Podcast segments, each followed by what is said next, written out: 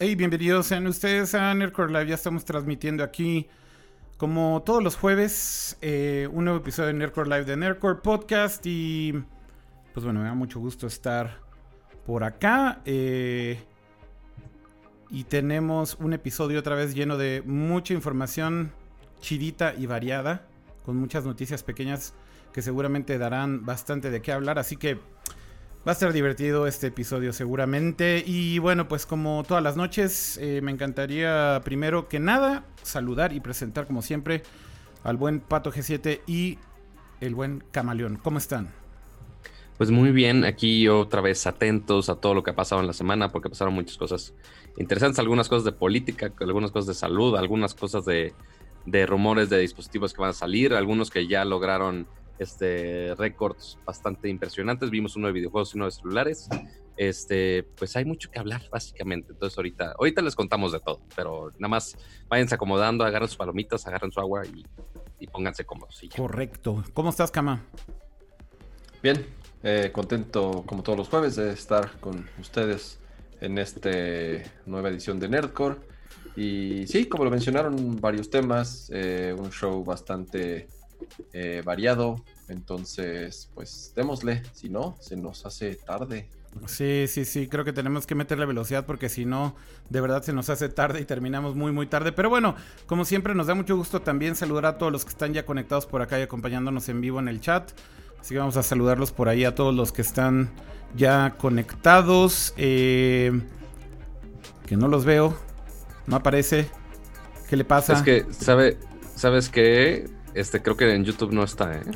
Sí, sí, sí, sí, yo lo estoy viendo en YouTube. Yo también. ¿Ah, sí? Más bien algo, algo le pasó ahorita al chat, pero bueno, ahorita lo, lo arreglo eh, y ponemos la toma correcta aquí para que se pueda ver. No sé qué le pasó, pero se cuatrapeó.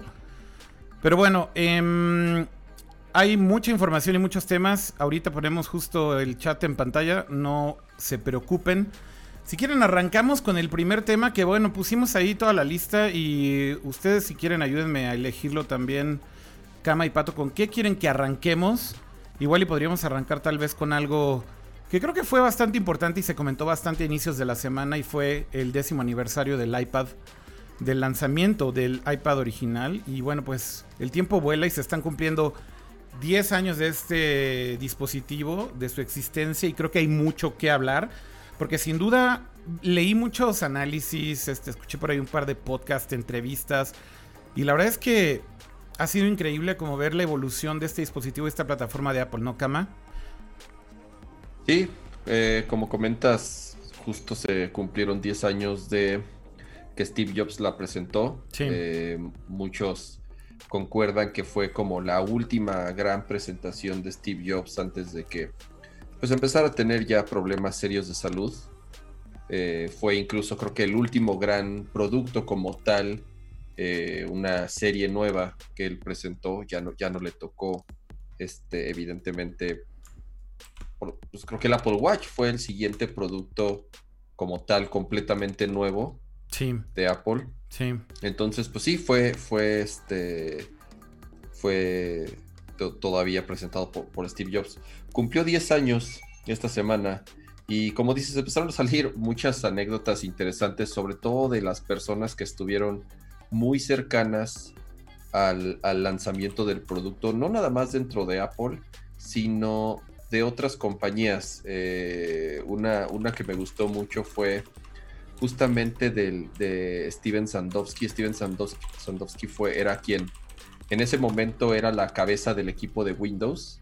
Eh, él, estaba en Microsoft, hoy en día, bueno, es, escribe para varios sitios de tecnología, este, trabaja, bueno, este, participar en varios podcasts, entre varias cosas que él hace, ¿no?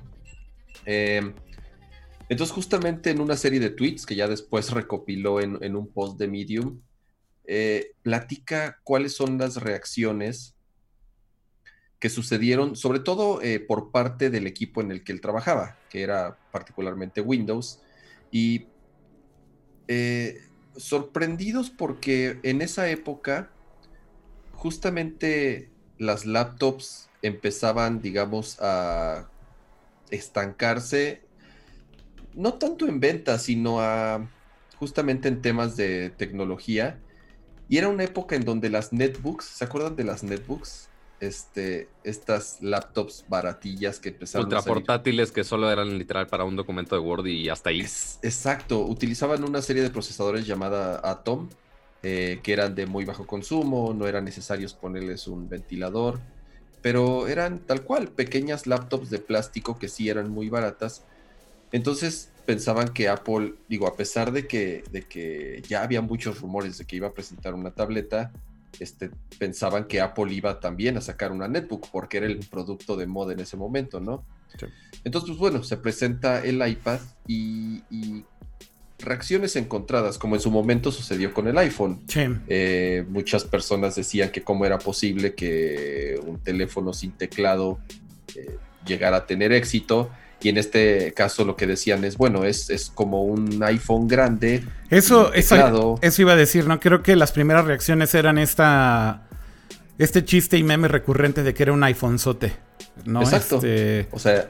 E, es básicamente como la, la primera... ¿Cómo decirlo? Las primeras reacciones. Las primeras reacciones, ¿no? Exacto, y, y hasta cierto punto... Eh, justificadas de, equivocados. Sí, justificadas, de, justificadas de cierta forma, no es a lo que vas. Claro, eh, el sistema operativo era, bueno, es, en, su momento la primera versión de, del iOS de iPad era tal cual el del iPhone, o sea, no había gran diferencia, simplemente eran las aplicaciones eh, ampliadas. Sí, sí. Sí, sí la anunciaron junto con nuevas versiones de iWork, por ejemplo. O sea, sí dijeron, en este dispositivo ok, sí, es de consumo, sí vas a poder ver tus películas, sí vas a poder escuchar tu música, ver YouTube, navegar, o sea, eh, eh, incluso Steve Jobs inició la, eh, la presentación, ¿te acuerdas? Sentándose en un sillón, abriendo su mail, abriendo el navegador. Sí, sí, y ya después empezaron a mostrar ciertas aplicaciones ya un poco más enfocadas a la productividad, ¿no? Pero mucha gente decía, oye, pero no tiene una pluma, no tiene un teclado, no tiene un mouse. Y justamente eh, eh, parte de lo que explica este eh, Sinofsky cuando, cuando estaba en Microsoft, que decía, para nosotros era algo completamente fuera de lugar, porque nosotros pensábamos nuestros sistemas operativos este, basados en que la gente los iba a utilizar siempre con un teclado y con un mouse, ¿no? Totalmente. Entonces, para nosotros, pues nos sacó de onda porque las laptops, que, las tabletas que nosotros íbamos a presentar eh, muy pronto, basadas en Windows 7, tal cual eran, eran, eran, era una versión de Windows que le habíamos hecho ahí algunas modificaciones para que funcionara con una plumita y con una pantalla touchscreen, ¿no? O sea, a nosotros sí nos tomó completamente por sorpresa que hayan mostrado un dispositivo en donde solamente lo ibas a poder utilizar con el dedo y que prometían que iba a ser no nada más de consumo, sino de, productividad también, ¿no? Sí. Entonces, bien interesante. Eh, y que ahorita este comparándolo, por más que lleva 10 años el dispositivo, que, ok, si lo ves en, el lado del iPhone, pues sí, ya evolucionó bastante, pero en el iPad, pues está, yo creo que sigue siendo ahorita el número uno de experiencia de tableta. O sea, ahorita si vas a comprar realmente una tableta, es muy difícil pensar en algo fuera de un iPad. El, tema con el iPad es que todavía la gente creo que, o bueno, todavía se sigue discutiendo para muchas personas, eh, incluso para Apple en algún momento, se pensó que el iPad iba a sustituir a la laptop. Ajá. O sea, que la gente en vez de comprar una MacBook, se iba a comprar un iPad, ¿no? Pero yo creo que ahí sí depende mucho de qué tipo de usuario seas y para qué la vas a utilizar. Seguramente para muchas personas sí, un iPad es un dispositivo lo suficientemente capaz para sustituir una, laptop, pero a lo mejor para un developer no, no, nunca lo va a hacer, ¿no? Porque realmente no tiene las herramientas y no es un dispositivo en donde puedas, no sé, diseñar o programar o modelar en 3D, ¿me entiendes? O sea, que en una laptop todavía puedes hacer. Entonces sí creó un mercado nuevo, o sea, ni sustituyó al teléfono ni sustituyó a la laptop. Sí, esta presentación de Steve Jobs es muy como legendaria en ese sentido en el que hace como este análisis de los, los tipos de dispositivos que en ese momento había del lado de Apple, ¿no? Que estaba el iPhone y estaba la Mac. Y entonces en la presentación dice que ellos vieron que estaba esta oportunidad de que existiera un producto nuevo de una categoría nueva que vivía en medio de estas dos, ¿no?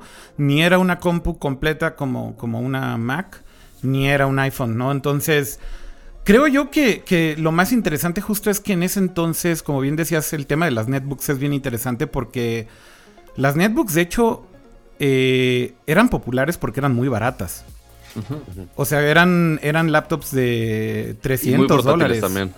Sí, sí, muy, pequeñas, exacto. Y en la presentación Steve Jobs se cagó en ellas. Se cagó en ellas porque lo que... Porque, a, ver, o sea, nada más para hacer un recap, eran máquinas, de hecho las netbooks, yo creo que tuvo mucho que ver Intel con la creación de las netbooks porque crearon un procesador que se llamaba Atom, que justamente era de muy eh, bajo, bajo, eh, consumo. bajo consumo de energía, ¿no? de un voltaje muy bajo.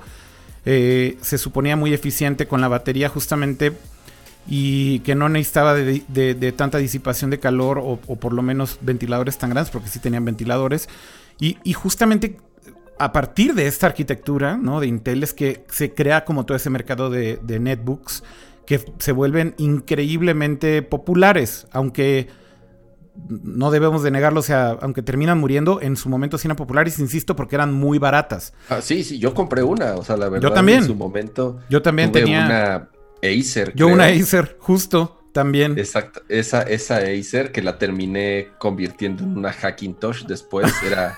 Era curioso. ¿Cómo diablos jalaba una Hackintosh con un pinche Atom, güey? No mames. No, no funcionaba tan mal. O sea, el problema es que eran e, eran chafas, o sea, eran computadoras de plástico baratas, semidesechables. Era de cajita de cereal.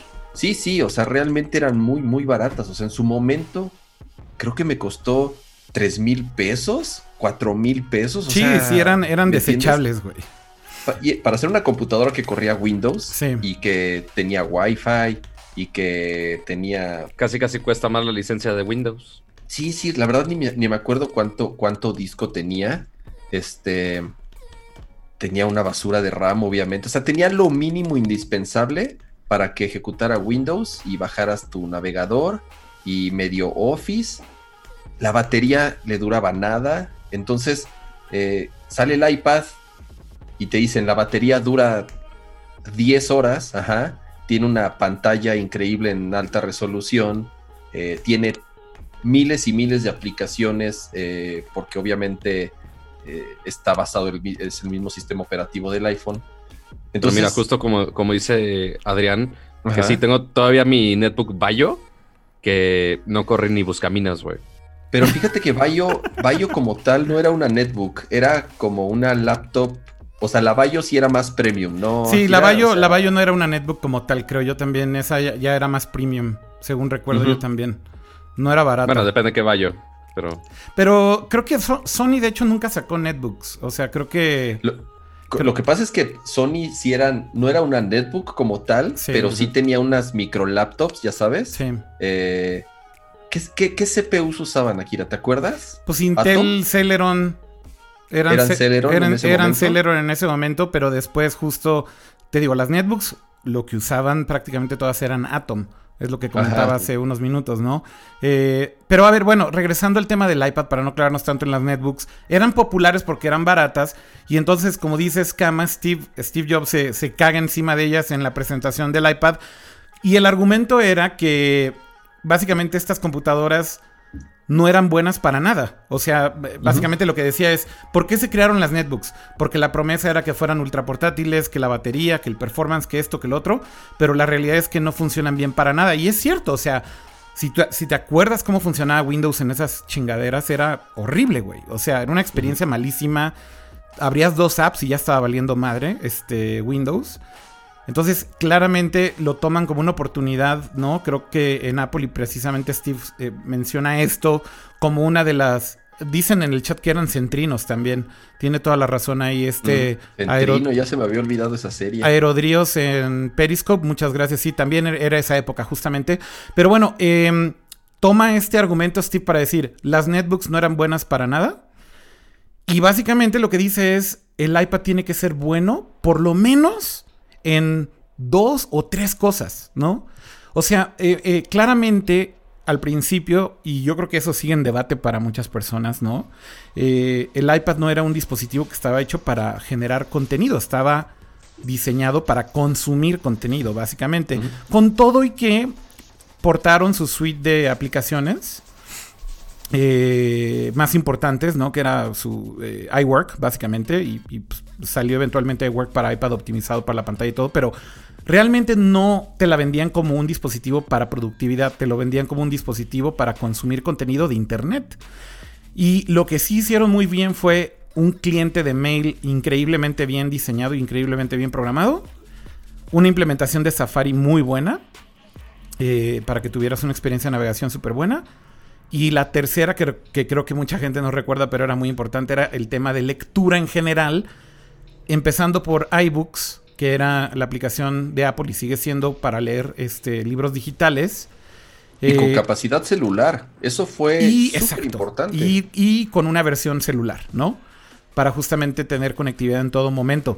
Y el killer app que resultó ser la razón por la cual mucha gente terminó adoptando el iPad de primera generación, si fue que era un cliente de mail portátil súper bueno, súper eficiente, súper rápido, con una batería que te duraba 10 horas reales, ¿no? O sea, un performance que nunca se había visto en un dispositivo de ese tipo.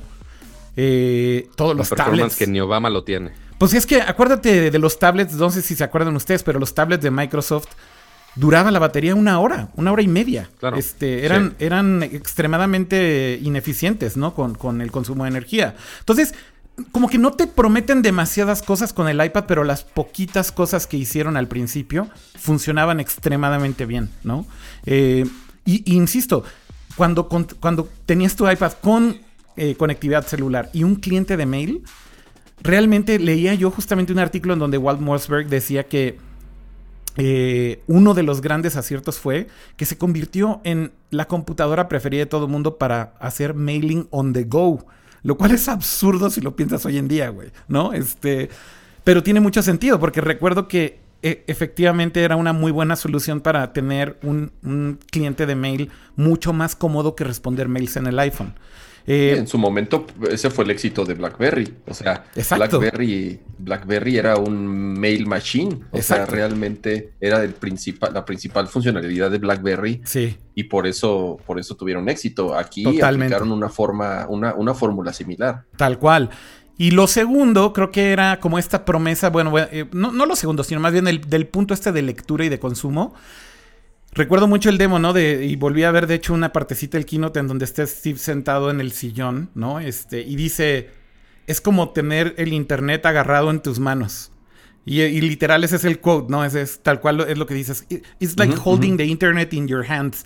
Y entonces tenían este cliente de YouTube que salió luego, luego, ¿no? Con el lanzamiento del iPad. Entonces veías videos, pues full screen en una pantalla que sostenías aquí enfrente de ti. O sea, definitivamente no eran ideas totalmente nuevas, porque ya se había intentado con, otros tablets, pero eran ideas que estaban bien implementadas y que funcionaban bien. Y sí, había muchos puntos flacos, ¿no? El, más ridículo y risorio era el de que te escalaba las apps del iPhone, eh, cuando no estaban optimizadas todavía nativas para, para iPad. Pero con todo y esas desventajas, las dos o tres cosas que tenía que hacer el iPad las hizo bien y fue suficiente para matar a las pinches netbooks, güey. Y eso fue lo que causó Apple realmente, ¿no? Sí, Sinofsky menciona algo interesante. Dice, a ellos les voló la cabeza que tenías en un mismo dispositivo no nada más una herramienta de trabajo, ajá, o sea que con, con aplicaciones capaces hasta cierto punto como, como iWork, te digo, la suite de iWork salió bastante completa, Pages, Keynote, o sea, podías hacer, abrir documentos, podías abrir hojas de cálculo, presentaciones, etcétera, ¿no?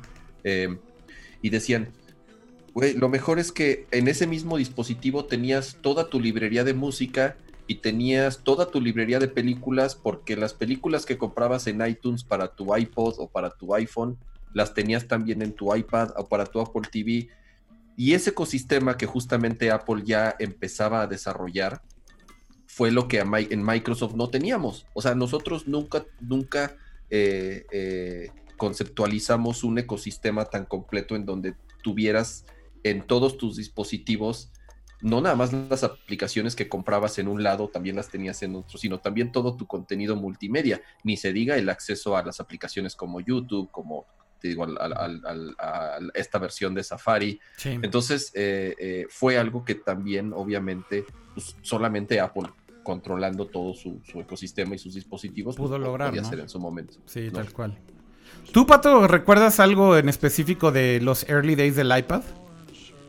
Pues, o sea, pues de, además de que fue un gran lanzamiento y que fue toda esta nueva categoría y que pues todo mundo y más yo que estaba en la universidad en ese momento, madres, ya estoy viejo. ¿Qué no, ¿qué no en la este universidad en ese momento, Pato? Y esto lo recuerdo muy bien en el TEC, ¿no te decían que tenías que tener un iPad a fuerza?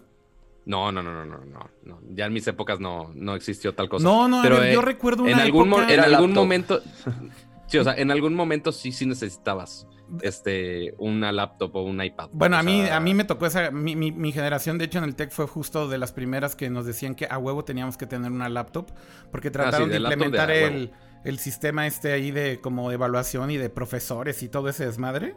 En, en, una app horrorosa, güey. Este. pero ya después, unos años después, o sea, porque en ese momento, creo que cuando salió el iPad, no me acuerdo si ya estaba trabajando en la tienda Apple ahí del Tech o no. Ajá. O sea, bueno, no, ya Ah, porque, a ver, espérame, espérame, quiero hacer un paréntesis. Es que hay que decir esto. Pato era un Apple expert en el Tech de Monterrey. Era representante de la marca. Claro, o sea, y ah. tengo mis certificaciones y todo. ¿En, qué año fue exactamente eso, Pato? O sea, cuando eras, cuando eras certificado de. Me la mamé que 10 años, pero creo que fue 2003. Cama, te acaba de decir traicionero, güey. No, pues no es traicionero.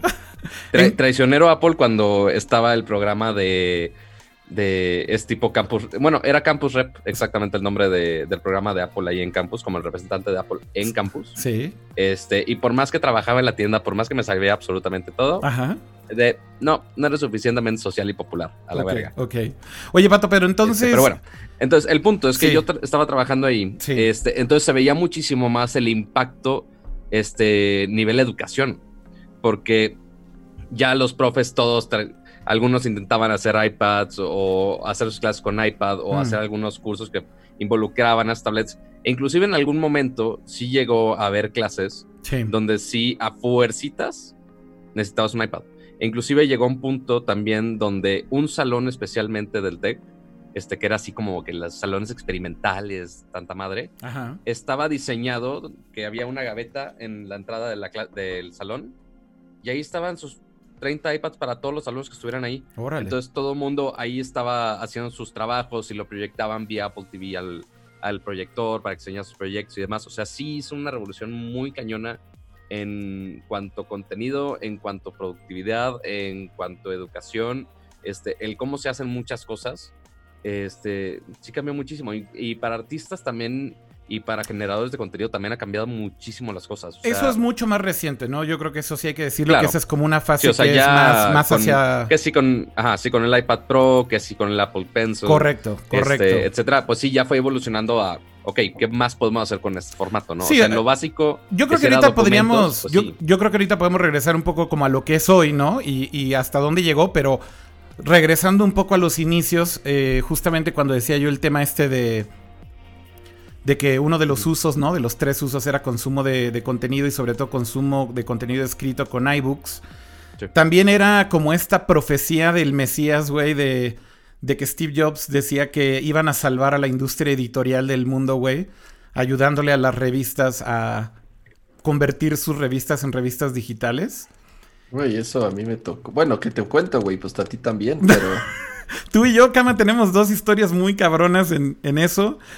Porque, porque nos creímos el hype, güey, en serio, ¿no? Este, y son historias bastante profundas de desarrollo y además de muy early adopters. Igual ahorita cuentas la tuya que tienes, que también es muy buena, pero por ahí alguien estaba comentando en el chat, ¿no? Este, decía aquí Arturo Reyes en Periscope, mi primer iPad fue el 2 y lo compré para leer Atomics Mag, güey. O sea, una de las cosas que, que, pasó, que fue algo muy curioso, es que, bueno, vimos con esta oportunidad de tratar de digitalizar la revista y esto fue mucho antes de que existieran frameworks o plataformas para hacer publishing de revistas digitales en el iPad, porque después Adobe diseñó un plugin para eh, su suite de ilustra de publishing, que no recuerdo cómo se llamaba ese pinche software. InDesign. InDesign.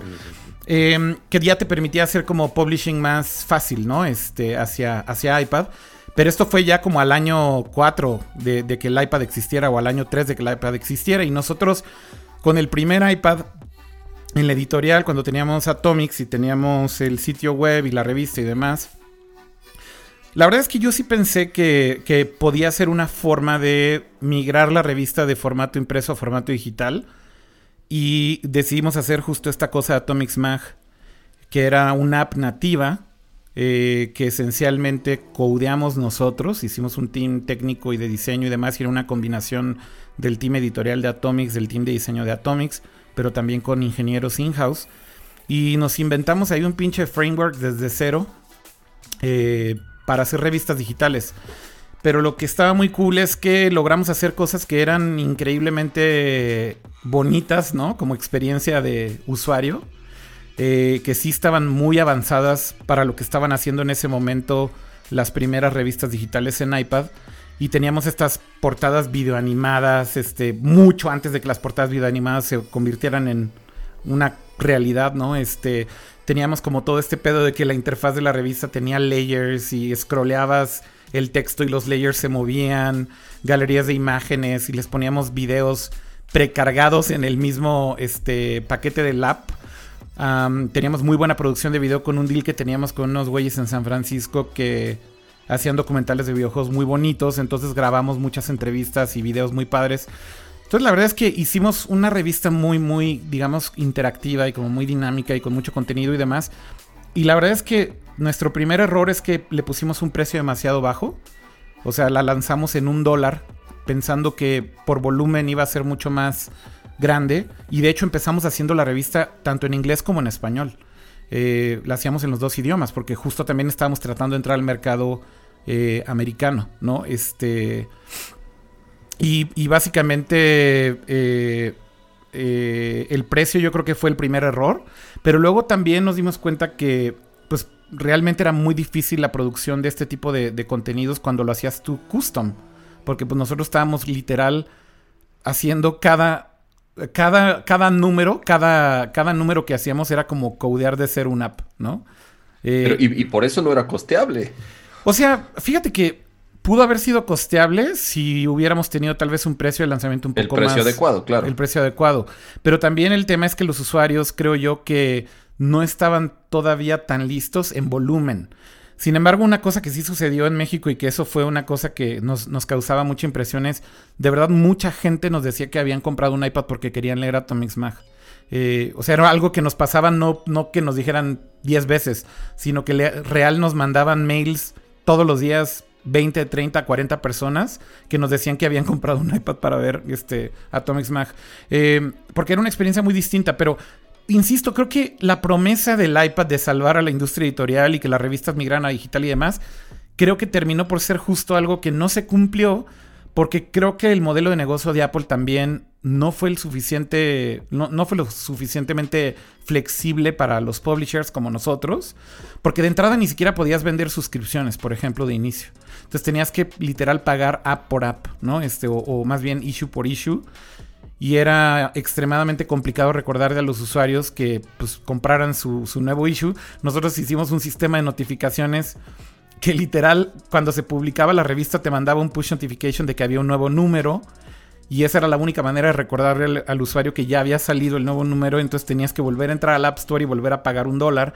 Entonces no era tan eficiente, era muy difícil. Y, y ese, a ver, o sea, ese Kool-Aid nos lo tomamos un chingo de compañías en el mundo, incluido muchísimas compañías en Estados Unidos que le, apostaron muchísimo.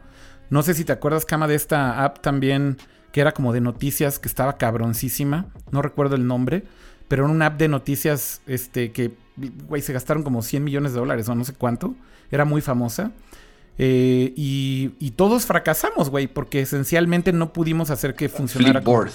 no, no, no era Flipboard. Eso ya era como web y era Sí, era un, RSS básicamente. Era un RSS Reader, exactamente. No, no, estoy hablando de otra cosa que no recuerdo el pinche nombre de esa, pero era una app así enorme de, información. A ver si ahorita la pueden googlear. Pero bueno, mi punto nada más es esa promesa que también de alguna manera Apple hizo, nunca se cumplió, ¿no? No salvaron nada y realmente nunca se pudo, digamos que, consolidar como una verdadera alternativa para este tipo de formatos. Sin embargo, del lado de ebooks, del lado de consumo de contenido de otro tipo, y de hecho, inclusive cuando empezaron a salir apps nativas como Flipboard, que, ahí sí debemos de decir que fue como una evolución, sí hubo un, un, crecimiento de compañías como, como Flipboard, por ejemplo, que fue brutal, ¿no? Que adoptaron a un montón de usuarios porque la experiencia de uso era tan buena en el iPad que literal compañías enteras se crearon a partir del iPad, pero porque tomaron como un camino totalmente distinto que no era, digamos que portar un medio a otro medio, ¿no? Y tú tienes una historia muy parecida, Kama, que hiciste un deal ahí con Porrúa, ¿no? Para hacer ebooks y también trabajaste muy de cerca con, con Apple, ¿no? Sí, es, es justo eh, me tocó también esta como transición cuando Apple empezó a tener, eh, digo, Apple ya directamente presencia en México un poco más fuerte.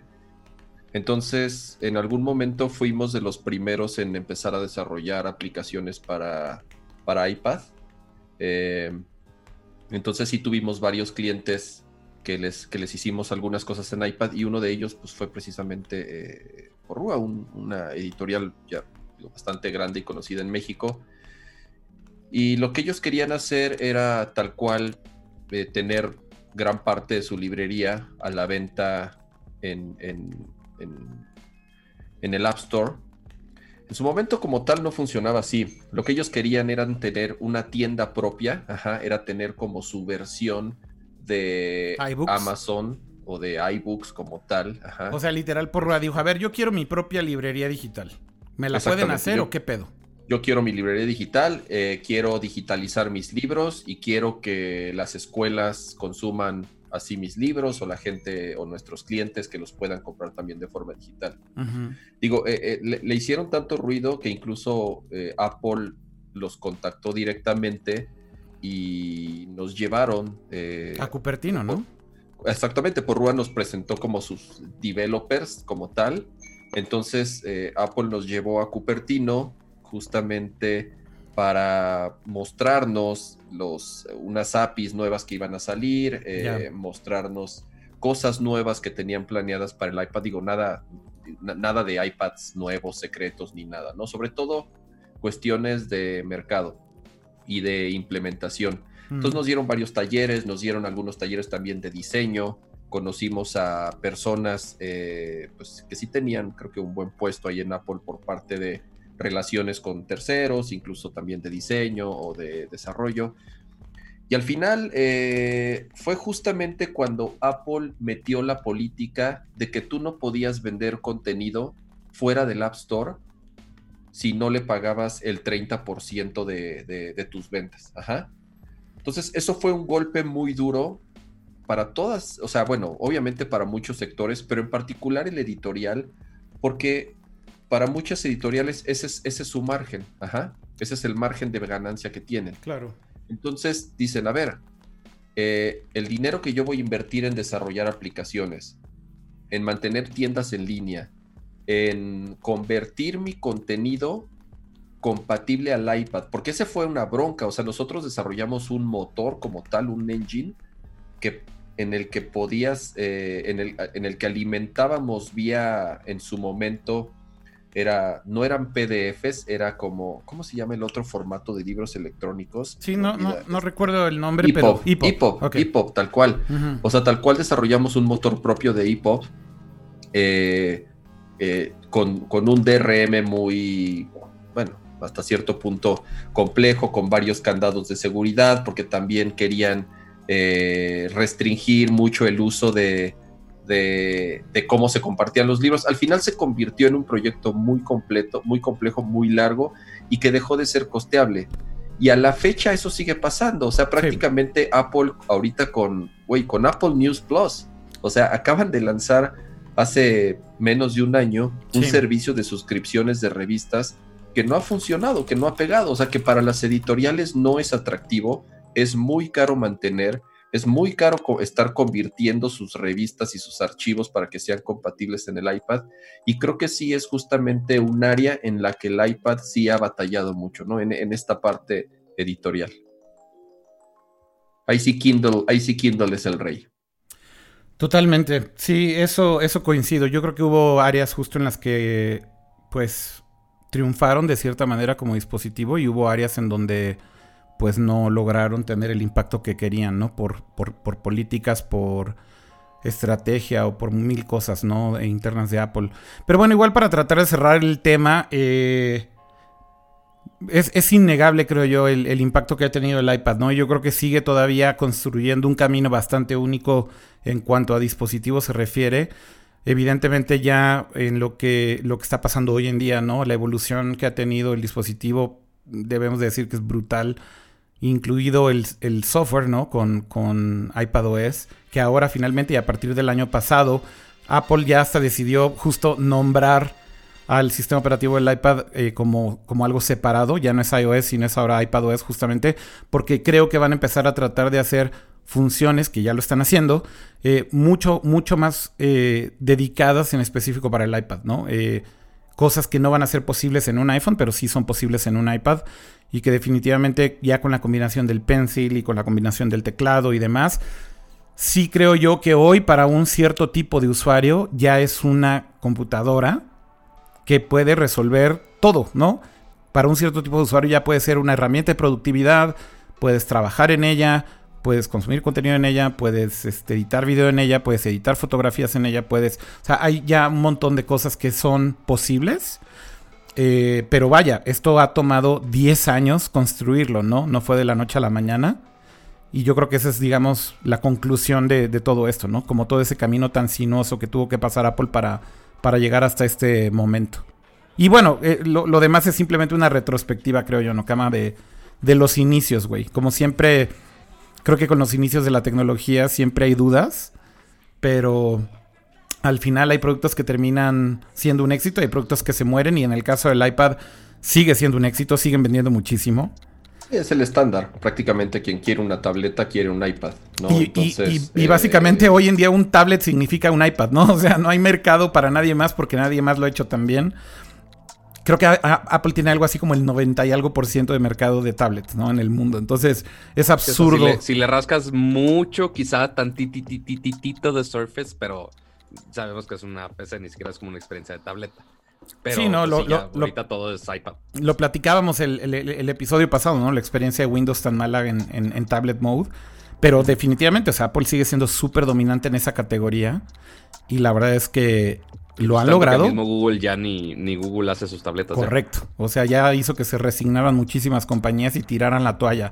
Eh, el mismo Google, que son de, de, alguna manera los que tendrían que seguirlo haciendo, ya mejor olvidaron la categoría, ¿no? Pero bueno, eso fue nuestro pequeño recap de los 10 años del iPad. Ah, y vamos a pasar, si quieren, ya a otro tema. Y ahorita vamos también al chat. No sé con qué quieren que nos sigamos. Eh, tú escoge ahora si quieres, Pato, a ver con qué, con qué vamos.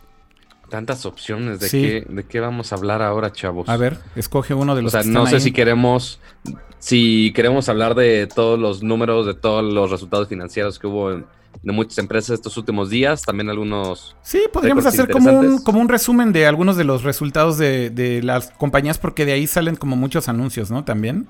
Sí, de hecho, pero ya, ya no sabía si me iba a mezclar en videojuegos o no videojuegos. ¿Por qué no las juntamos más como de todo, todas las cosas interesantes que salieron de noticias relacionados a los resultados de las compañías? Creo que podría ser de esa Ándale, me parece muy bien.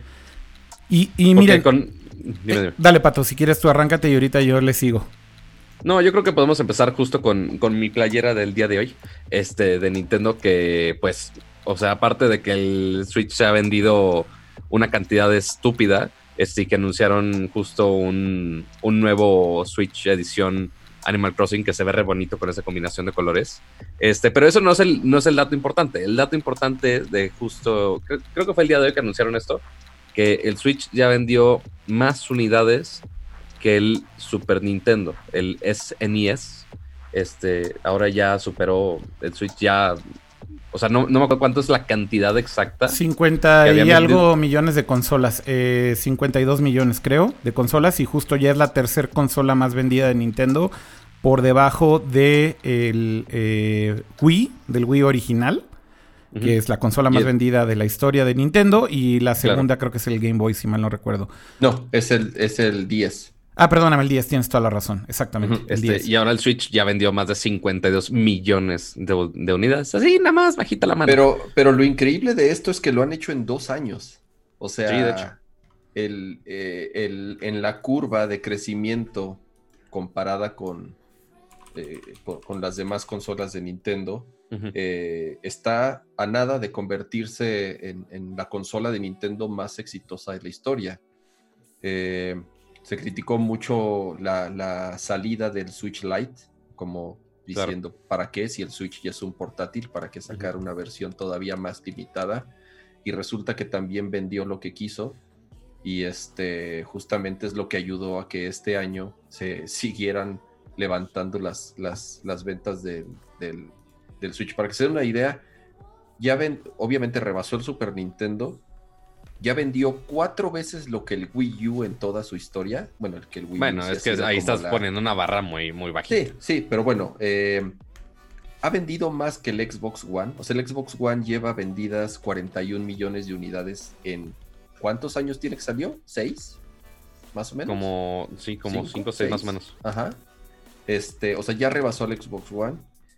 Y sí, o sea, creo que eh, Nintendo, justamente, insisto, ¿no? Va, en vías de que se convierta en la consola mejor, mejor vendida. Eh, es, posible. Y, este hecho que ahorita decías, ¿no, Kama? De que ya superó al Xbox One es un logro bastante respetable porque justamente cuánto tiempo tienes de que se lanzó el, Xbox One, ¿no? Este, cuántos años lleva en el mercado y Nintendo apenas con tres años en el mercado. ¿Y cuántas versiones de Xbox One, además? ¿Cuántas versiones de Xbox One llevan? Que son Salió el 22 de noviembre del 2013 el Xbox One. Fíjate. El primerito. Estamos hablando casi ya de siete años. Siete años. Y, y Nintendo en tres años, güey, está destrozando a Xbox en este momento.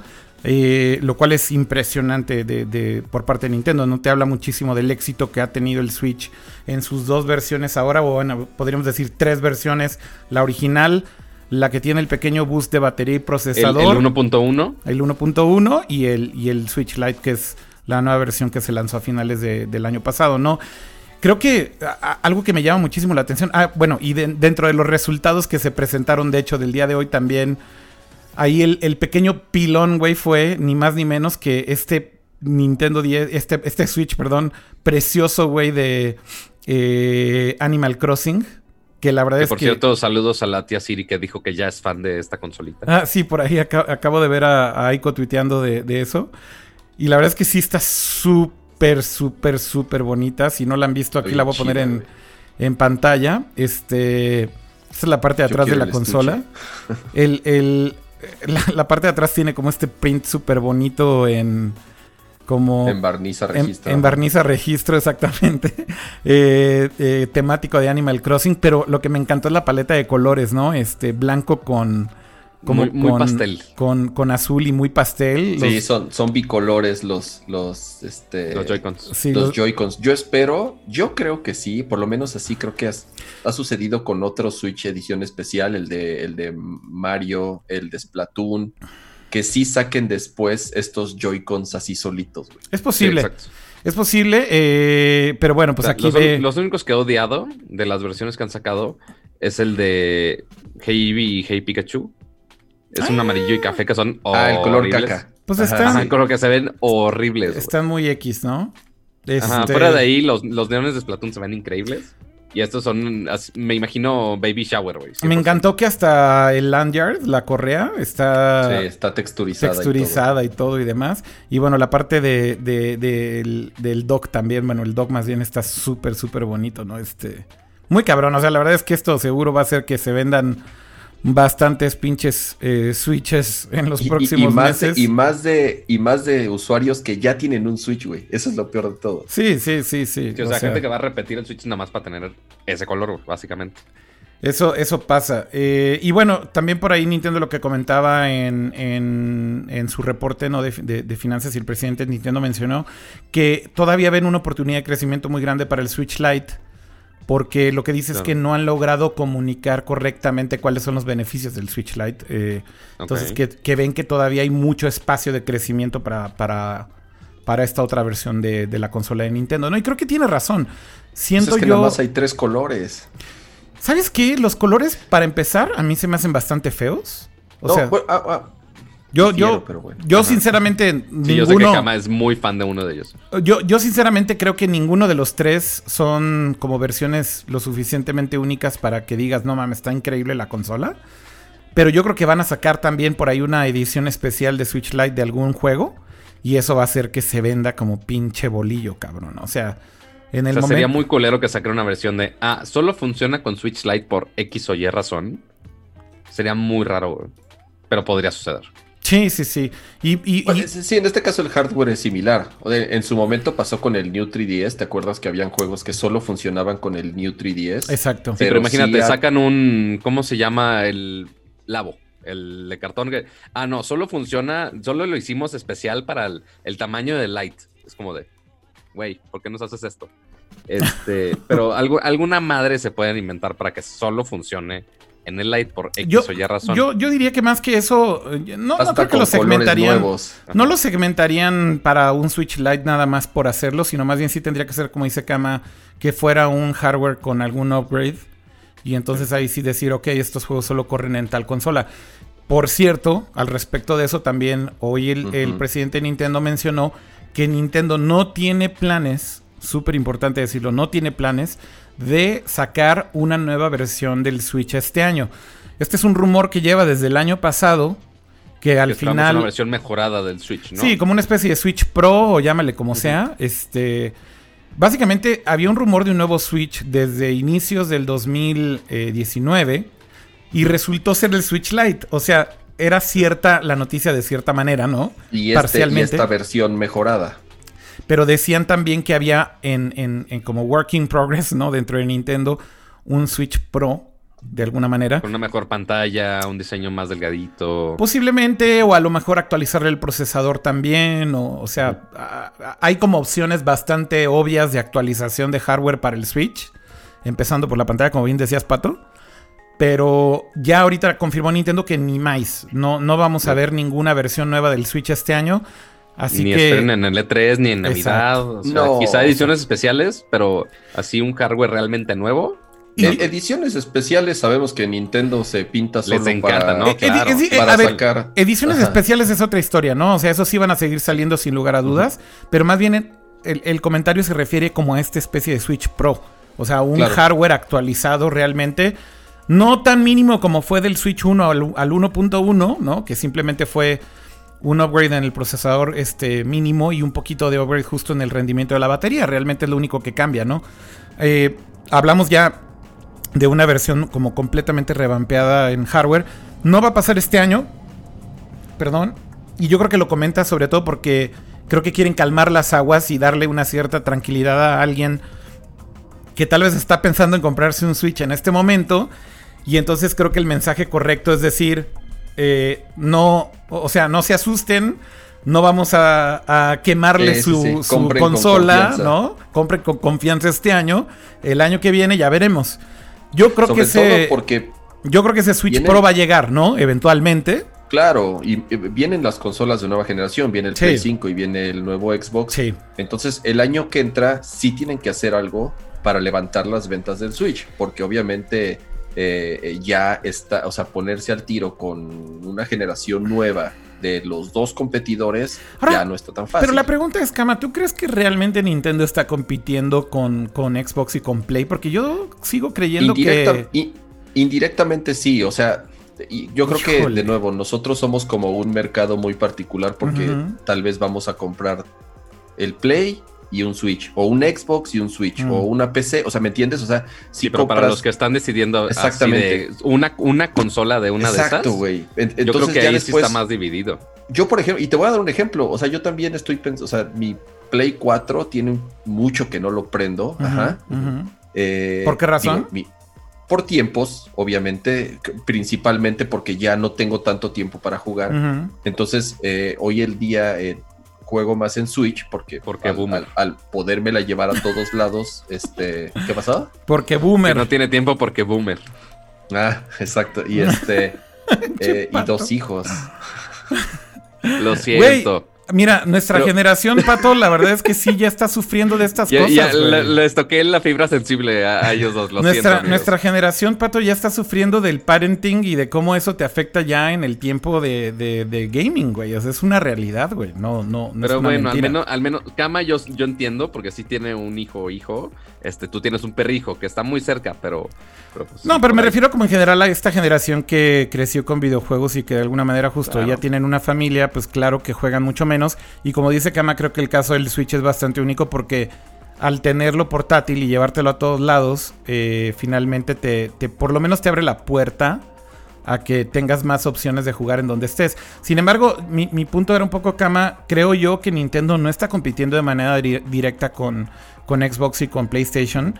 Yo creo que sí hay muchos usuarios que en, su momento, o sea, si, si, no tienen capacidad de, de comprarse dos consolas, sí, o sea, o sea, sí, sí entiendo tu punto. Me encantaría sacar ese estadístico de que para de la gente que que tiene Switch si tienen otra consola, o sea, los que tienen dos consolas, estoy casi seguro que una de esas es un Switch.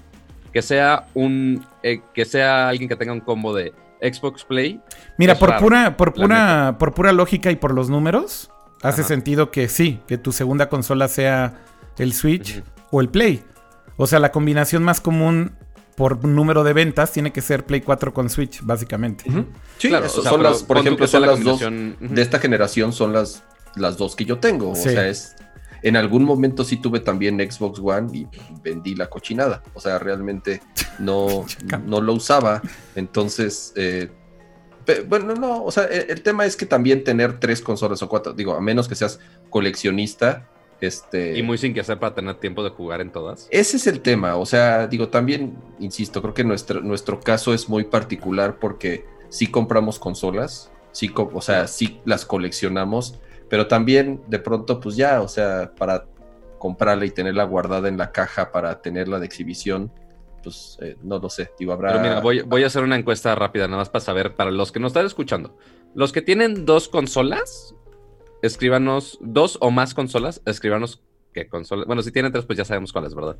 Pero si tienen dos consolas, pónganos qué dos consolas tienen. Si solamente tienen una consola, pónganos igual qué consola tienen. A ver, nada más para ver más o menos el demográfico. O sea, por ejemplo, yo, tú tienes Play, y Switch, ¿no? Sí, de, ¿Ese, no la vamos a contar como consola? Pero es que PC, pero sí, porque para jugar, o sea, la PC ha tomado el lugar del PlayStation, por ejemplo. O sea, yo ahorita mm, prefiero eh, jugar. Eh, ese sí, la neta, yo creo que sí es otro mercado 100% distinto, ¿eh? Yo, en mi opinión. Porque sí ya es alguien más metido que va a invertir en el hardware, va a invertir en el juego, este, que tenga todo el equipo bien para. Sí, no, PC es otra historia. PC es otra historia. El overlap yo creo que es todavía mucho menor y más en países como México, ¿no? Este, el mercado de PC es chiquitito en México. Eh. Yo está Another Gamer, Play 3 y Play 4. Eso no cuenta. Yo diría. Generaciones anteriores, ¿para qué? A ver, aquí todo el mundo está poniendo como todas las combinaciones que tienen en el chat. Xbox y Switch, Switch y Play voy a, voy a, Switch y PC. Déjame irme desde, desde arriba porque ya scrolleo demasiado, pero fíjate. Ah, perdón. PS4 Switch, PS4 Switch y PC. Luego, PS4 Pro, PC y Switch. Yo tengo las tres, PS4, PC, PS4 y Switch. Güey, no he, dicho Xbox una sola vez, güey. PC y Switch, Play 3 y Play 4. Luego Switch, Xbox, deja comento nada más para que... PC, PS4, Switch. Miguel Pulido dice dos Xbox One y dos 360 y una PC Master Race. Las tres. Luego Xbox y Switch es la primera que veo combinada de esas dos. Eso lo dijo Ricardo. Julio Carrillo Switch y PS4, otra vez el más común, creo. Carlos Torres PS4 y Switch. O sea, a ver, está creo que claro, ¿no? PS4 y Switch es lo más común, güey. Eh, y, yo, yo creo que sí, te digo, yo también soy parte de ese segmento. Play 4 y Switch son. o sea, no, mi punto de esto no era el shame hacia Xbox, era más bien de ah, cuando hay una combinación, normalmente el Switch está involucrado. claro. quería decir. Claro. Ahora. Lo que pasa es que el Switch eh, el, Switch, insisto, es, es, es, es una gran portátil que tiene capacidades de jugarse en una tele. Para, yo, yo el Switch lo considero una portátil. Yo, para mí el Switch no es una consola Sí, que es raro que lo juegues en tu casa, ¿no? O sea, en, la tele. En, mi caso, por eso amo el Switch Lite. Por eso para mí el Switch Lite es como el tamaño y el peso y la forma perfecta, ¿no? Este. Entonces, sí es un gran complemento, como en su momento todos tenían una consola con su 3DS o con su 10 o con su Game Boy Advance o whatever, ¿no? O sea, y, el Switch pues vino a ocupar ese lugar, ¿no? O sea, ya, ya prácticamente el Switch lo que hizo Nintendo fue pues, juntar sus mercados de portátil y, consola casera en un solo dispositivo. Tal cual. Oigan, eh, pues yo creo que con eso podemos cerrar de, Nintendo. Y vamos a hacer una mm, pequeña pausa. No, sé si quieras hablar ligeramente o Algo rápido. Ah, bueno, ¿qué, pasó? de, no fue de anuncio financiero, pero un servicio que sí hizo un poquito de ruido esta semana de Nintendo. Ah, que es otro servicio de suscripción es exacto. Eh, Pokémon Home se llama. Pero eso ya es, creo que otro tema, ¿no, Pato? Entonces, a ver, cerremos ahorita nada más ah, con lo de Nintendo y ahorita si quieres hablamos de Pokémon Home. Y nada más quería hacer una pequeña pausa para decir dos cosas. La primera es, si usted está viendo este stream en vivo o está viéndolo también ya grabado en YouTube, este es el momento en el que lo invitamos a que deje un generoso like en el canal de YouTube o también si no están suscritos a ninguno de los canales y nos están viendo en Twitch, en Mixer, en Facebook, en donde sea que nos estén viendo, suscríbanse al canal, por favor. Eh, y también voy a hacer otra petición y es, uh con el hashtag eh, NercorLive cualquiera de, las opiniones que tengan al respecto de todo esto que hemos estado discutiendo de Nintendo. Y ahorita le damos retweet a los mejores retweets que, estén. Y, pongan su combinación de, consolas. De consolas también, puede Aprovechando que ya están interactivos y comentando tantas cosas, pues ahí nada más píquenle a su like, ¿verdad? Y ya. Exacto. Pero, pero usen el hashtag NerdcoreLive. Ahorita ya lo estoy monitoreando y ahorita le empiezo a dar retweet a algunos de sus tweets. Así que esa era la pausa. y ahora que se pueden ganar un grandioso y apetitoso retweet. Correcto. Em, ahora sí, Pato. Vamos al siguiente tema, que sigue siendo videojuegos. Está relacionado a Nintendo, pero ya no tuvo que ver con los resultados, y es el anuncio de Pokémon Home. Que esto es un servicio que ya habían anunciado que iba a salir, pero ya lo detallaron muchísimo más y ya va a salir este, muy próximamente. Si no me equivoco, ya es el siguiente mes, lo cual es en, unas, eh, en unos días ya. Correcto. Eh, pero ¿Cuál es, ¿Cuál es, la idea de este servicio? Imagínense que es un servicio de almacenamiento en la nube pero de Pokémones. Correcto. Donde básicamente puedes meter Pokémones de otros juegos como Hey Eevee, Hey Pikachu y también Pokémon Go. Los puedes subir a esta nube donde puedes almacenar a estos Pokémon y los puedes migrar inclusive a los juegos nuevos como Sword and Shield. Pero este, y también puedes en este servicio también puedes guardar tus Pokémon de, de Sword y Shield. Pero el detalle aquí es que si tú lo mandas de Pokémon Sword y and Shield, no lo puedes mandar a otros juegos. O sea, el único que puede recibir Pokémon es, son los nuevos Sword and Shield. Todos los Pero ¿qué pasa con los que no existen? O sea, con los Pokémon, o sea, el, gran parte de lo que se le criticó a Sword and Shield, que por cierto, así como paréntesis, eh, no le fue tan mal. Pokémon mejor vendido en la historia de Nintendo y el que más rápido se ha vendido 16 millones de copias, rebasó a Sun and Moon, que era el, el, mejor vendido. Entonces, eh, para los que estaban comploteando de, de, que no comprar Pokémon, no les funcionó. Y ahora con la expansión que se viene, bueno, viene una serie de expansiones, pues es un juego que va a seguir vendiendo, vendiendo, vendiendo, ¿no? Entonces no, no, no va a bajar el ritmo de venta. Ahora, eh, mi pregunta era... A ver, Mi pregunta era, ¿qué pasa con estos Pokémon que no existen en, Sword and Shield? O sea, ¿se pueden importar? Aparentemente sí. O sea, no, no dice una limitante de que si algún Pokémon no existe. O sea, porque no te van a decir, ay, este Pokémon no existe en Sword and Shield. No, te van a decir, ¿qué pedo? Pero, este, o sea, que sabemos que no están, o sea, que no aparecen en esos juegos. Pero aparentemente sí los puedes tú importar Miren, aquí estoy en el sitio web porque creo que lo primero que tenemos que decir es que este servicio no es gratuito. Va a tener un costo. Eh, eso es lo que va a hacer más ruido. Eh, va, a tener un, va a tener un, eh, un costo, digamos, premium. Y aquí está, de hecho, la tabla de precios, nada más para empezar por lo básico, ¿no? el, precio en la Nintendo eShop de ah, Pokémon Home va a ser un mes por 2.99 dólares. No sé el precio en pesos cuánto vaya a ser, pero supongo que va a ser muy similar estos precios. 3 meses 4.99 y 12 meses 15.99. Y yo creo que aquí yo eh, te diría, Kama, que tal vez responde bastante de lo que estabas diciendo. eh, o bueno, no, más bien, fíjate, esto es el tema de las capacidades, ¿no? Porque tienes dos planes, uno que es básico y uno que es premium. Que estos son upgrades, ojo. O sea, pagas tu base por los meses que quieres y después tienes estos upgrades que de alguna manera puedes eh, hacer que tengas, por ejemplo, más almacenamiento de Pokémones. El básico solo incluye 30, el premium puede llegar hasta 6000. Eh, y hacen una tabla ahí comparativa, ¿no? Por ejemplo, dice number of Pokémon that can be placed in the Wonder Box at, once. Y eso es eh, 3 contra 10. Luego Room Trade, puedes participar. Y el otro puedes participar y hostear. Y la última opción que es diferente entre premium y básico es que hay una función que se llama Judge fun- Function. eh, en básico no está disponible y en premium sí está disponible. Esa es la parte de los precios. Ahora, vamos a la parte de la descripción del Pero servicio. los costos, los costos que mencionaste es del premium. Eh, no lo sé si. No, no dice, de hecho. Solamente. Es Solamente. que está raro porque dice versión básica y Ah, no, versión perdónenme. premium. te- te- aquí está el título, sí, dice Premium Plan. O sea, el que Ah, es ok. pagado, el que es pagado es el que te incluye todo esto.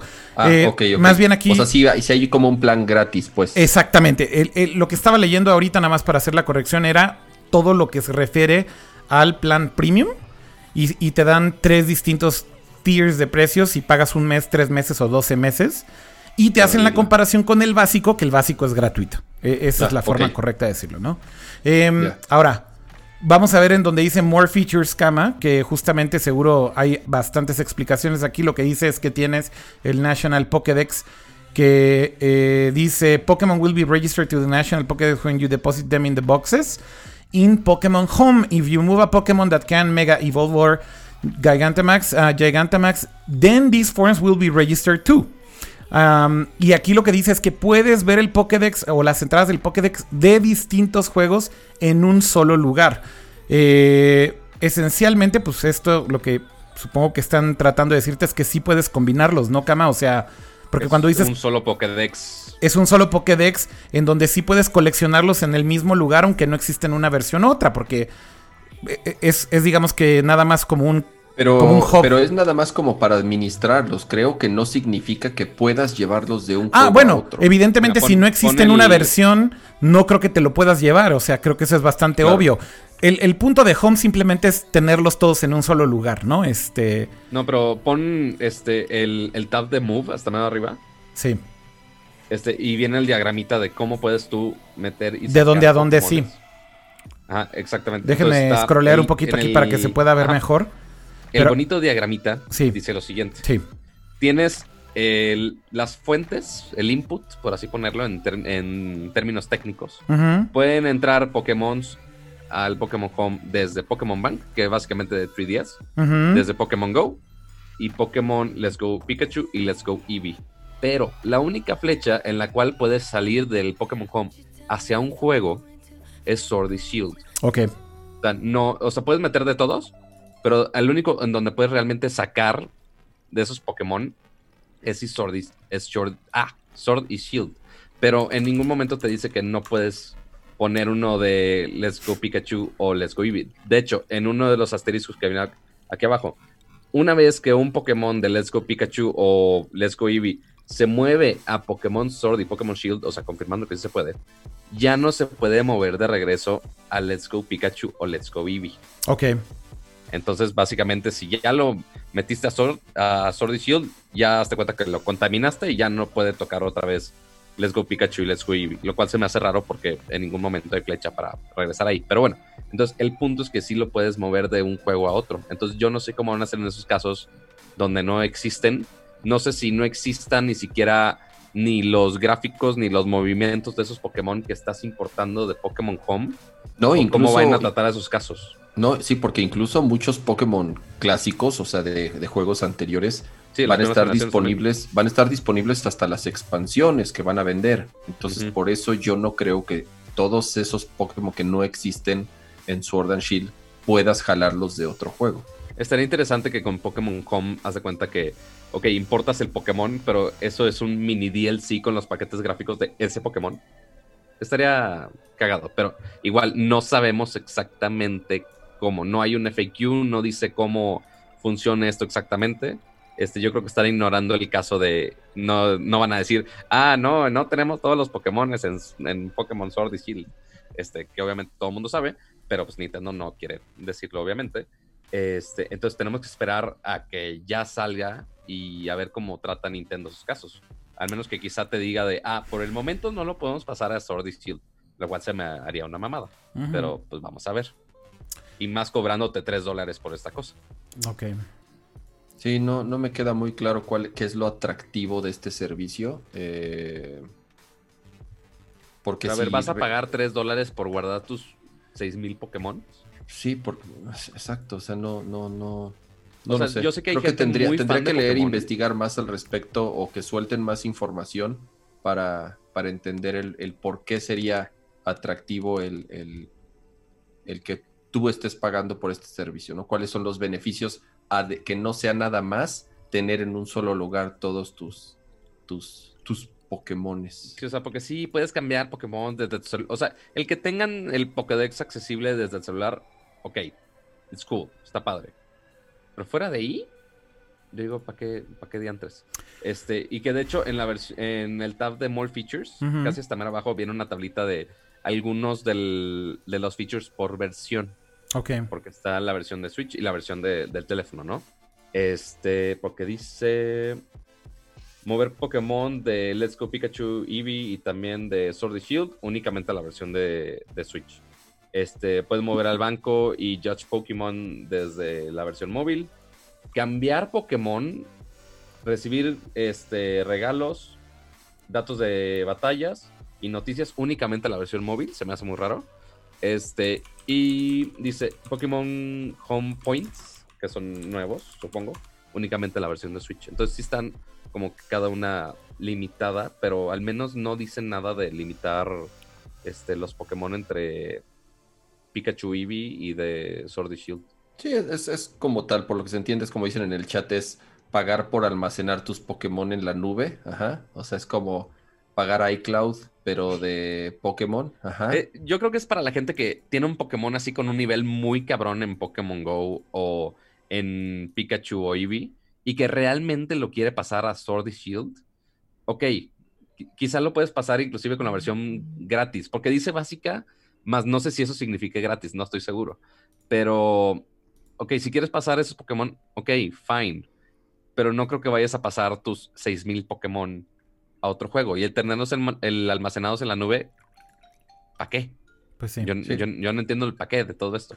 De acuerdo. Sí, no, no me queda muy claro todavía. Pues bueno, eh, si quieren, si quieren, ahorita podemos eh, ya movernos a otro tema más. Que hay varias cosas que también ahí teníamos eh, como guardadas de esta semana, ¿no? Por ahí están diciendo que había un poco de lag, pero parece que ya se arregló. por alguna razón no se está consumiendo muchísimo, muchísimo CPU. Sí, porque usualmente consume como el 10-15% y ahorita por alguna razón, a lo mejor le moví algún setting del encode de la grabación. Y, bueno, pues creo que eso es lo que está haciendo que lague. Así que lo siento porque está un poquito. Aquí ahorita que estamos digo, hablando de, esto, eh, porque ahí sí, ahí sí hasta ni yo me enteré. ¿Cómo está lo de 7-Eleven?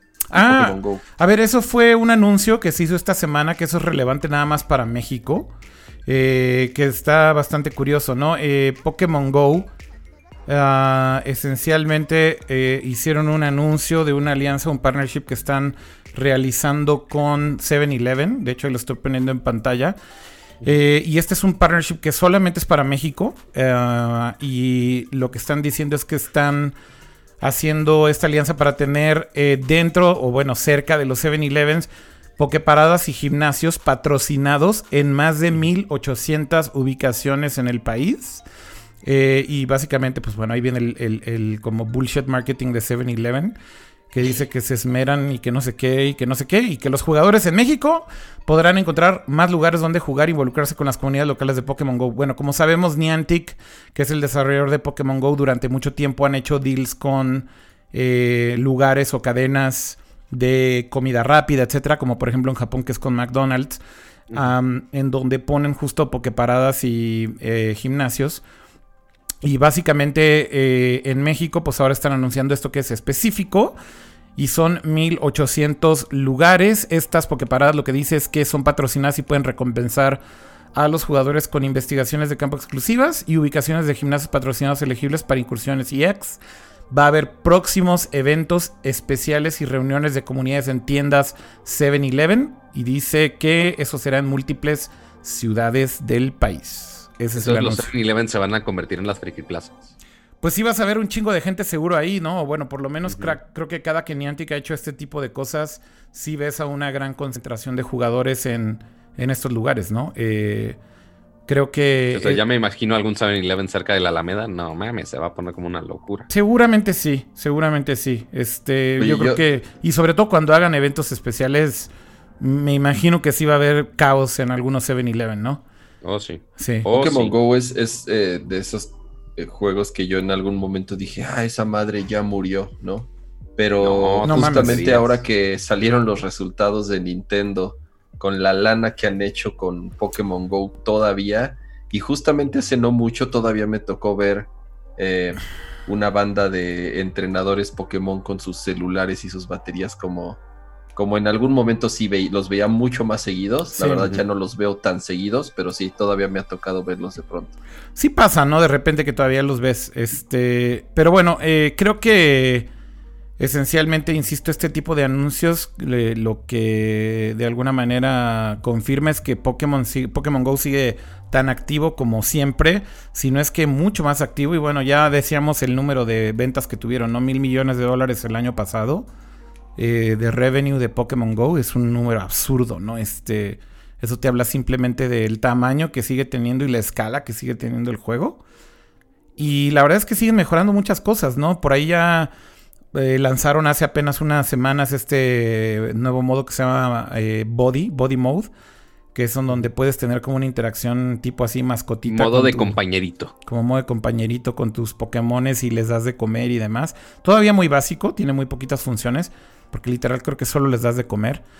Eh, pero esencialmente, pues Niantic sigue anunciando cosas, ¿no? Viene por ahí este modo multijugador en, realidad aumentada, donde se supone que vas a poder tener batallas eh, uno a uno o uno contra uno, pero en una sola sesión de AR, eh, digamos que local. Es decir, si yo, por ejemplo, no sé, te hago un match a ti, Pato, y nos ponemos uno enfrente del otro en teoría lo que va a pasar es que vamos a poder ver cada uno desde nuestros teléfonos la misma sesión de realidad aumentada y ver esta batalla de nuestros Pokémon en, en, AR en el mundo real, ¿no? Entonces creo que son cosas muy interesantes que Niantic al final del día sigue eh, desarrollando. Eh, evidentemente ha pasado por muchas versiones, ¿no? Como cuando primero era el modo de AR normal, luego AR Plus. Vaya, o sea, siguen puliendo y mejorando el servicio. Y yo creo que por eso es que siguen teniendo tantos usuarios, ¿no? Tan enganchados. como Mario Kart, que he leído re mal.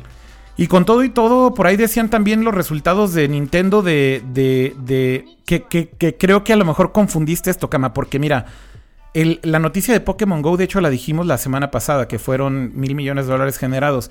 La noticia que tú estabas diciendo es que Nintendo anunció que generaron mil millones de dólares, que es la misma cantidad, entre todos los juegos. Entre todos los juegos. De Nintendo, excluyendo Pokémon. Porque son solamente los juegos de Nintendo. No, no, no, no Niantic y, y no Pokémon Go. Todos los juegos móviles de Nintendo, como Mario Kart y como este Animal Crossing y bueno, todo lo que ha salido de mobile de... Y Fire Emblem es como el 75-80% de todo. Exactamente, Fire Emblem es el más grande de todos los juegos móviles de Nintendo, lo cual me sorprende a mí bastante. Y eso tal vez es como una lección para Nintendo, ¿no? Porque ellos apostaron por juegos tal vez que son franquicias extremadamente populares como un Mario Kart y son insignificantes comparado con lo que está haciendo Fire Emblem, ¿no? Eh, pero bueno, el resultado para Nintendo creo que no es malo, ¿no? Eh, mil millones de dólares en un año de, de juegos, de sus juegos móviles, te puedo asegurar que solamente eso les debe haber generado, si separaras, ¿no? Todo el negocio de, de juegos móviles, el costo de desarrollo de esos juegos evidentemente pues es muchísimo más barato, ¿no? Que cualquiera de sus juegos de consola para Switch. Yo te aseguro, Kama y Pato, que esos mil millones han de haber dejado un 70, si no es que más, por ciento de utilidad. Sin Si- problema. si por le el costo quitas- de producción, como dices. Si le quitas los costos de producción de los juegos, si no es que más, ¿eh? tal vez hasta un 80%, porque 200 millones de dólares para hacer todos los juegos que han hecho en móvil se me hace una muy buena cantidad. Y los costos ya hoy en día de operación de la nube, servers, etcétera, es insignificante, ¿no? Este, para ese tipo de tamaño. Así que yo creo que Nintendo aquí lo que va a pasar es que se van a enfocar, creo yo, en, en juegos que a lo mejor justo se parecen más a Fire Emblem. eh, y van a, a dejar un poquito de lado pues sus juegos más tradicionales. Porque, a ver, esto incluye, por ejemplo, ¿cómo se llamaba el primer juego de Mario que fue el que sacaron? El de, el de Ah, iOS. Mario Jump. Mario Jump. Mario Jump. Eh, Mario Mario. Perdón, Super Mario, Mario Run. Run, Super sí, Mario cierto. Run.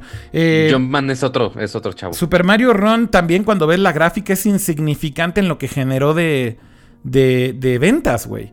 Y eso también te dice que es una lección para Nintendo. ¿Por qué?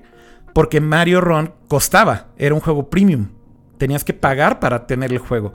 Y los juegos más exitosos, curiosamente, son free to play con in-app purchases, ¿no? Este, así que, pues finalmente aquí también nos está dando, creo que, una bastante buena perspectiva de lo que va a pasar con los juegos móviles de Nintendo.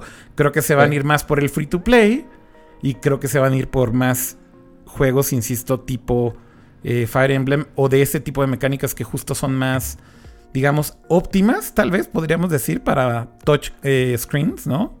Posiblemente. Eh, yo creo que una de las, de las cosas que creo que, por ejemplo, cuando probé Mario Kart en el iPhone, que es terrible, pues es que los controles, güey. O sea, si, si lo juegas con touchscreen es bastante horroroso jugarlo. Son juegos que siempre has estado acostumbrado a jugarlos con controles de Nintendo. Y la realidad es que portar eso a, a tener un touchscreen es, es siempre difícil, ¿no? Sí, no se, no se juega bien. No se juega bien. Entonces, bueno, esos son los dos datos que creo que teníamos que decir. Y bueno, ya hablamos de Pokémon Go bastante. Igual vamos, si quieren, a otro tema. Cambiando de tema. Eh, no tan, bueno, radicalmente, porque sí, esto ya no es videojuegos. No sé si quieren que comentemos ahorita rápido. eh, por ahí yo ponía este tema que tiene que ver con un app. Que igual vale la pena comentar, no, no muy eh, largo, pero no sé si recuerdan que en, En la eh, presentación de Apple del iPhone. en la presentación del iPhone 11 de septiembre, ¿no? Del año pasado, una de las cosas que se mostraron en el keynote de Apple que fue bastante impresionante por un tema técnico, tecnológico, es eh, un demo de esta compañía que hace una app que se llama Filmic, Filmic Pro, para iOS. Y el demo está bastante cool porque lo que hacían es que te mostraban Filmic Pro grabando dos eh, sources de video en el iPhone 11 y en el iPhone 11 eh, Pro, Pro y Pro Max. Y que inclusive decían que iba a ser compatible también con el 10S, ¿no? Que es el del año, el año antepasado, ahora ya Ah, ese- es el 2018. que grababa al mismo tiempo utilizando las distintas cámaras, ¿no? Exactamente, que puedes grabar tanto la, con la cámara de las, de- de- del selfie, ¿no? Eh, la que está apuntando hacia ti, como con la cámara trasera, al mismo tiempo. Eh, esto es que el app, al momento en el que tú le das grabar, está grabando y encodeando las dos señales de video en tiempo real y básicamente te genera dos eh, files, dos archivos que tú después puedes editar para, por ejemplo, tener una perspectiva, digamos que, no sé, imagínate para un uso como un como bloggers de YouTube, ¿no? Eh, que básicamente puedes estar switchando ya simplemente entre las dos tomas que ya grabaste al mismo tiempo. No necesitas dos cámaras. Entonces tienes la selfie que te está grabando a ti todo el tiempo. eh, y tienes la otra cámara que está grabando hacia atrás todo el tiempo. Y eh, Filmic había dicho que se iban a tardar muy, muy poquito tiempo en sacar esta aplicación. Y de Ya se me hecho, había olvidado. pues de hecho justo lo que sucedió fue que no sacaron Filmic Pro con este update todavía, güey. Como que tuvieron algún problema técnico tal vez para integrarlo con Filmic o a, o a lo, a lo mejor de performance o... No, no lo sé porque no dieron una explicación muy eh, precisa con respecto a qué fue lo que pasó. Entonces lo que hicieron fue que sacaron una app que es standalone, es otra app, digamos que por separado, que se llama Prequel. Eh, y básicamente esta app es... ah, estoy confundido. eh, no, perdónenme, no, no, no se llama Prequel. Ya, ya aquí crucé los cables durísimo. Se llama, denme un segundo, estoy checando aquí en mis apps. Es que ya la tengo aquí en mi home folder. Double Take, perdónenme. Ok. Double Take, ¿no? Eh, y literal, de hecho, si ven hasta el iconito de, de, del app se parece muchísimo al de al de Filmic Pro. Miren, déjenme entrar aquí. y esta es una app que es de costo aparte, quiero pensar. Eh, no, de hecho es gratuita, creo. Eh, déjame confirmarte eso ahorita en este momento, pero. Ay, mira, déjala pruebo en mi iPhone que no tengo. Miren. Pero, pues sí, o sea, la idea es que justo no solamente. Parte para blogging sí está muy chido que puedas grabar la de selfie y la cámara de atrás, muy útil. Sí. Pero también el que puedas estar grabando con dos lentes distintos tu cámara principal, sí. ya es bastante. O sea, y es muy útil no solamente que tengas tu toma 4K, sino que puedas y que la cropes, sino que sí tengas realmente varios lentes usándose y puedas aprovechar la calidad de imagen de ambos. No sé cuál sea el límite que te dé con con ambos Akira, ahí que tienes el app quizá estaría cool que pudieras probar hasta dónde lo puedes llevar. Mira, solamente aquí están los specs, o sea, justo es lo que quería leer. Eh, o sea, ah, pues. ¿qué, es lo que te deja hacer? Bueno, lo primero es que solamente es compatible con el iPhone 11 Pro Max, el 11 Pro y el 11 normal. Eh, y puedes usar cualquiera de los lentes de la parte de atrás del iPhone, ya sea el wide, el tele o el ultra wide. Y para grabar dos, eh, básicamente dos videos por separado que ellos le llaman discrete mode. Es decir, estás grabando con la cámara frontal y con la trasera. Solamente soporta hasta 1080p, ¿no? Entonces, eso creo que es importante porque al final del día eso significa que tampoco puedes hacer ya algo tan, tan cabrón como grabarlos en 4K. Después eh, tienes otro modo que se llama Discrete Mode Varied, uh, uh, uh, Rear Lenses, en donde te deja grabar dos eh, con dos cámaras de la parte de atrás. Es decir, puedes grabar con el gran angular, por ejemplo, y con el telefoto al mismo tiempo. No tiene que ser con la de selfie. Y luego tiene otra opción que es bastante cool, que te deja grabar picture in picture. Y te hace la composición en tiempo real en el teléfono para estar. es muy cagado de eso? Para estar mostrando lo que está en la cámara de atrás y lo que está en la cámara de selfie, pero en la composición hecha ya desde el teléfono. Entonces no tienes que editar eso después tú eh, por separado. Digo, tú que sabes de edición, Pato, pues justamente es un... Es una buena opción si es que tienes que hacer eso. Tiene otro modo que es grabar en split mode, en split screen mode. O sea, literal dos personas como lado a lado. Y eso eh, te puede servir justamente para hacer como este tipo de, pues, no sé, tomas especiales en donde tienes a dos personas hablando. Y básicamente como lo grabarías es te paras enfrente, ¿no? Tú y yo me paro, eh, digamos que viéndote a ti y podemos hacer como si fuera una conversación, ¿no? Con las dos cámaras. Y tienes, insisto, ya los dos sources por separado que después puedes unir o ya nada más switchar la toma en, en, en Premiere o en Final Cut o en lo que edites. O sea, creo que sí te, te permite hacer, insisto, cosas bastante sofisticadas. Y lo que es increíble eh, es que todo lo haces en el iPhone y en tiempo real. Eh, pero, pero, ¿cuál es la limitación entonces? ¿Cuál es la diferencia de lo que habían presentado en el evento? No, que no lo integraron con Filmic Pro, que es su app principal, que fue la que mostraron. Ah, ok, o sea, en vez de lo que hicieron fue hacer una app nueva. Sí, hicieron una app nueva. Por eso lo que está diciendo es que debe haber sido tal vez un pedo técnico, güey. De hecho, en las notas de los updates de Filmic Pro, inclusive mencionan, güey, que sí siguen trabajando. No, no, no, no. Que sí siguen trabajando en lo que mostraron del demo de Filmic Pro original para integrar esta funcionalidad en Filmic Pro, pero eh, que por lo pronto ahorita lo que decidieron hacer es sacarlo como una app standalone y by the way sí, sí es gratuita. ¿eh? Mm, entonces lo que quiero pensar es que Filmic Pro, digo la verdad nunca lo he usado, es que tiene como ya herramientas y paletas y filtros mucho más avanzados que para, digo, para grabar y para editar que complicaron la, implementación de este tema de grabar con multitomas y ya mejor sacaron una app para grabar con multitomas, pero con funcionalidades más limitadas. Exactamente. Y por ahí en el chat, de hecho, sí me confirmaban que efectivamente sí funciona con el 10, 10S, eh, ah, el 10S y el 10S Max, pero solamente funciona hasta 1080 a 24 cuadros por segundo. O sea, eh, la limitación es los cuadros por segundo, pero lo puedes hacer también con las dos. Sí, o sea, inclusive con la versión Pro, el máximo según la página de, de Filmic es que pues llega hasta 30 cuadros y 1080, que esa es la limitación que dice este para el, el API de Multicam Capture que esa fue la limitante por ahora para que se grabe en 1080, porque hasta ahí llega el API. Exacto, y eso, eso tiene que ver más ya con el sistema operativo. O sea, iOS 12 eh, esencial, o 12 o 13, ya ni sé en cuál vamos. 13, perdón. Estamos en 13. 13. 13, eh, justamente todo, todo esto es gracias a unas nuevas APIs que justamente Apple puso disponibles para, para los desarrolladores de apps, eh, en donde les dieron como esta opción de que puedas grabar los dos feeds de video al mismo tiempo de dos cámaras, ¿no? Eh, así que, de, de cierta ¿Cómo se llama? forma... ¿Cómo se llama qué? El app nueva, perdón. Che cama, güey. Este, tú, tú- tú andas en tu Llevamos pedo, hablando media hora. Sí, de media, esto, media Dios. hora y, y- y- y así de- Double take. ¿Qué dijo? ¿Qué dijo? Filmic Pro. Double take.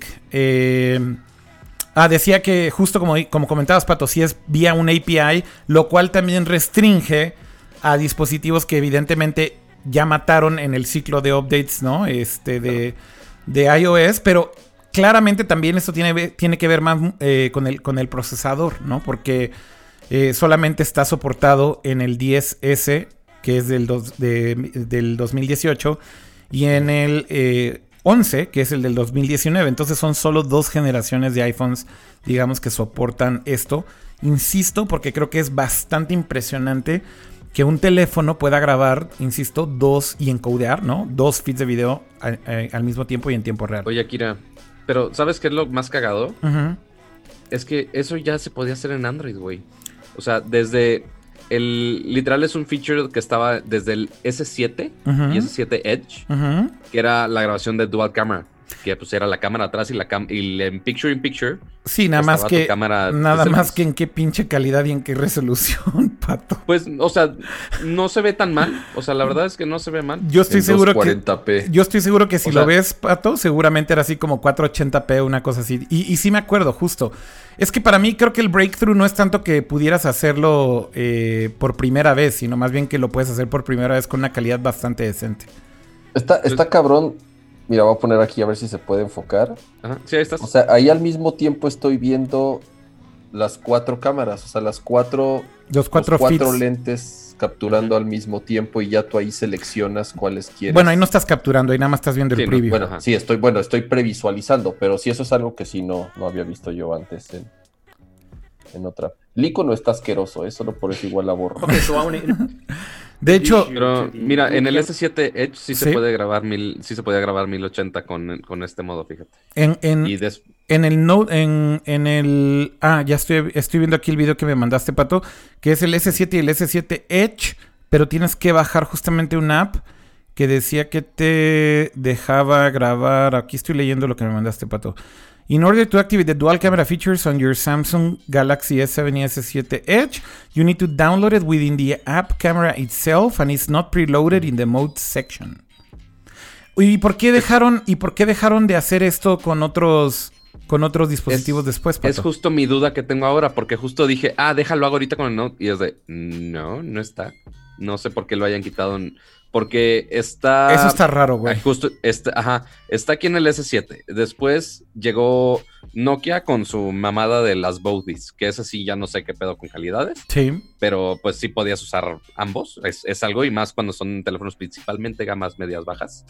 Este, y muchos otros también hicieron estos test de estar grabando con ambas cámaras, pero al menos con el, los S7, que pues sí era flagship, sí me acuerdo perfectamente que podías grabar video 1080 y con picture in picture y lo puedes mover y no pasa absolutamente nada. Pero bueno, al menos es, es ventajoso que ahora ya se puede hacer en el... Ah, y ahora también, justo estoy viendo en el artículo que estoy leyendo que también se pueden en el LG, lo cual ya me puso a dudar si lo pruebo en este momento. Seguramente. Pero mientras, mientras están ahí, pues yo puedo estar probando. Seguramente creo que, creo que, digo, es importante decir que, eh, insisto, esto no se había hecho antes, eh, creo yo, más bien de la forma en como lo implementó Apple, que es que es una función a nivel sistema operativo, ¿no? O sea que esencialmente te están dando los APIs para que tú como developer lo hagas por tu cuenta y hagas tus propias implementaciones de usos creativos, si lo quieres ver así. Que esto no se limita a una app de una cámara. O sea, lo que voy aquí es que... eh, esencialmente imagínate que por ejemplo un Snapchat o un Facebook o un no sé, o sea, otro tipo de servicios utilizaran esto de estas APIs justamente para crear una nueva función eh, para hacer algún tipo de post nuevo o para hacer algún tipo de eh, implementación nueva. Creo que en temas de comunicación podría ser interesante, inclusive por ejemplo videollamadas. Imagínate una app en donde puedes, puedes tener justo una videollamada eh, con las dos cámaras al mismo tiempo también, ¿no? Entonces, claro, que, que, que puedas por FaceTime en vez de estar switchando los lentes, por ejemplo, que puedas, que puedas dividir la pantalla. O no FaceTime, sino puede ser una, una app de terceros, ¿no? Este, mi punto es, creo que la diferencia acá es que se está haciendo desde el sistema operativo y le están dando la opción a los developers. No tanto el hecho de que nunca se pudiera hacer, ¿no? Este, o Sí, porque mira, este es el G8X, seguramente también en el G8S también se puede. Sí. Y justo aquí está el preview de la cámara de selfies donde está ustedes en la camarita, sí. con mucha imaginación, y pues también la cámara aquí de frente, entonces aquí ya me deja este grabar sin problema. Y básicamente, ¿cómo, ¿cuál es el resultado? ¿Te crea dos videos o te...? No, o sea, debe de ser encodeado en el mismo. Y mira, al menos ah, este modo a ver, pero es que o- o- vamos, vamos también ahí a hacer una pequeña aclaración, Pato. Es que acá, Ajá. ojo, que no es lo mismo, güey. Mira, de hecho, aquí te voy a contar una experiencia personal. Nosotros en una app que teníamos que se llama Pocket Video, Que sí, claro. desarrollé como cuatro años seguidos o tres años y algo, hicimos una función que era justamente hacer picture in picture para youtubers. Y una cosa muy distinta es que hagas una composición en cuanto a recursos y GPU y no, me- no me quiero meter mucho en tecnicismos, pero es muy distinto que hagas una composición de dos feeds de video y encodes un solo video combinando dos sources Que grabes dos sources de video en dos archivos separados, güey. Pero Double Take te da dos archivos separados. Sí. Por supuesto, güey. Oh, Esa es, esa no la sí parte. no. Esa es la Sí, parte es que estaba que- comentando que por ser a nivel sistema operativo, sí es una implementación que técnicamente es mucho más superior a lo que se podía hacer hasta ahora. O sea, hacer, Oh. hacer un picture in picture, si lo quieres ver así, Sí, es un composing. tiene este, no tiene absolutamente ninguna... eh, eh, bueno, no, no es que no tenga ningún challenge, porque sí era difícil de hacer, pero es mucho menos eh, intensivo. Es mucho menos intensivo para, los procesa- eh, para un procesador, un GPU, eh, para este tipo de apps, porque justamente solo puede, eh, simplemente es combinar en un solo video el picture in picture y render eh, y encodear un solo eh, video al final. Lo que te deja hacer esta API, insisto, es que puedes grabar dos sources de video por separado al mismo tiempo en el teléfono, ¿no? Eh, por eso digo que son dos implementaciones totalmente distintas y eso incluye la que nos mostrabas del, S, del S7. El resultado solamente es un video compuesto, ¿no? Ya. Entonces, bueno, nada más para aclararlo, creo que esa es la, la parte, digamos, como técnicamente un poco más avanzada. ¿Con qué tema quieren que nos sigamos? Ahí está la recomendación de esa app de esta semana. Eh, Para que lo prueben, pues es gratis. Y no necesitas tener Filmic Pro instalado, ¿verdad? No, no, no, no. El app es gratis. O sea, bajas ya Double Take directo y se acabó. Nada más el requisito Perfecto. es el teléfono. A ver, eh, creo que acá podríamos hablar un poquito, si quieren, de. eh, esto creo que. Ah, estaba bastante cagado, pero digo, no sé si nos debamos de clavar mucho, pero simplemente ya se confirmaron cuáles son los 117 emojis que van a llegar este año. eh, a los teléfonos, que siempre se me hace, güey, de esas como notas cagadísimas, güey. Este, Oh, sí. porque, porque siempre hay, hay... un emoji que causa polémica. O sea, siempre, Claro. siempre hay uno que, que causa revuelo. eh, digo, si quieren ahorita los revisamos juntos, ¿no? Eh, pero bueno, aquí está el Porque, bueno, Emojipedia. Ajá. Ah, voy a poner bueno, aquí en esto pantalla. no, no es como que alguien se fumó los emojis y ya. O sea, esto es parte del Unicode que... El No, no, no, pero espérame, El pero espérame, Pato, Ajá. es que esto sí es crowdsourceado, por si no lo sabías, güey. O sea, dejan el que la Unicode gente... Consortium. Sí, por, si- por supuesto, güey. O sea, lo, lo que Sí, o sea, sucede hoy en día el es que la gente... Consortium... Ajá. sí, no, sí, no, no, no. eh, de- deja nada más te digo la parte que creo que es a lo que ibas. La gente puede sugerir, güey, tú como usuario puedes sugerir qué emojis deberían de estar en el siguiente release del próximo año, güey. Ah, claro. Y haces submissions de lo que quieras, güey. Este, entonces ha habido muchas historias de chingos de gente así individuales que dicen, hace falta un emoji de esto y si tiene sentido lo toman y lo integran. Entonces a lo que voy es que al final Creo que, creo que Durex en algún momento sugirió emojis de condones y ese tipo de cosas. Hay de todo, ¿no? Y hay historias de compañías, hay historias de individuales. Evidentemente, compañías no tiene mucho sentido porque esto es más algo como, como genérico, ¿no? Eh, o más universal, no genérico. Eh, pero justamente sí puedes participar tú de alguna manera como usuario final, quien sea que esté escuchando esto, puedes sugerir qué emojis deberían de integrar eh, el siguiente año. Entonces, bueno, los, los emojis que están eh, anunciando para este año justamente incluye cosas como esto. Eh, fíjate, o sea, güey, eh, estamos llegando ya a esos extremos, ¿no? Dice, also included in this update is a gender inclusive alternative to the Santa Claus, Mrs. Claus, name, ni, ni sé cómo diablo se pronuncia esto, güey. MX Claus. Mix Claus. No sé. Es que no es ni Mr. ni. Ajá, Exactamente, o sea, es un pronombre incluyente, ¿no? Ajá. Y el resultado Y es el- esto, güey. O sea, puedes combinar, güey, este, este, esencialmente el género, güey. Güey, con- un hombre con velo, güey. Sí, puedes poner un nombre con velo, güey, exactamente. Con mostacho y todo. Exactamente. Eh, eh, básicamente aquí son otras opciones, ¿no? Pero bueno, estaba en el de Santa Claus. Puedes eh, cambiar, digamos que el sexo de, de Santa. Y tienes también aquí estos que son una mujer en un traje toxido. Ahí tienes al MX Klaus en, en, en, en- en- en medio. Y a un hombre con un traje de novia, ¿no? Con un, con un velo. Eh, por O sea, ejemplo, básicamente son.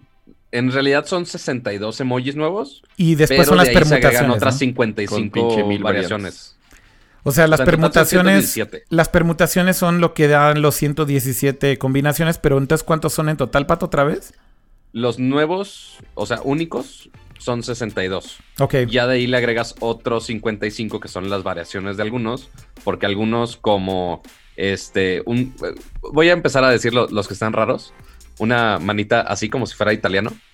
Ah, esa, esa también causó Está haciendo mucha... mucha controversia porque seguimos sin saber qué fregado significa ni para los italianos ni para el resto del mundo. Este, y esa tiene sus cinco variaciones de colores. Sí, ahí pueden ver Este- todas las... Para los que están escuchando, está aquí en pantalla la imagen de todas las variaciones de colores de piel, del gesto este italiano así de capichi. Así que cuando quieres hablar italiano, que nada más juntas los dedos hacia arriba y es como que. Exacto. Pero para, para mí esa seña es en el fútbol, siempre los argentinos. Exacto. Le reclaman al árbitro así. Correcto. O sea, para en mentar la- madres en italiano es así. a ver, a ver, yo quiero preguntarle al chat, güey, que ¿para qué diablos utilizas este pinche gesto italiano?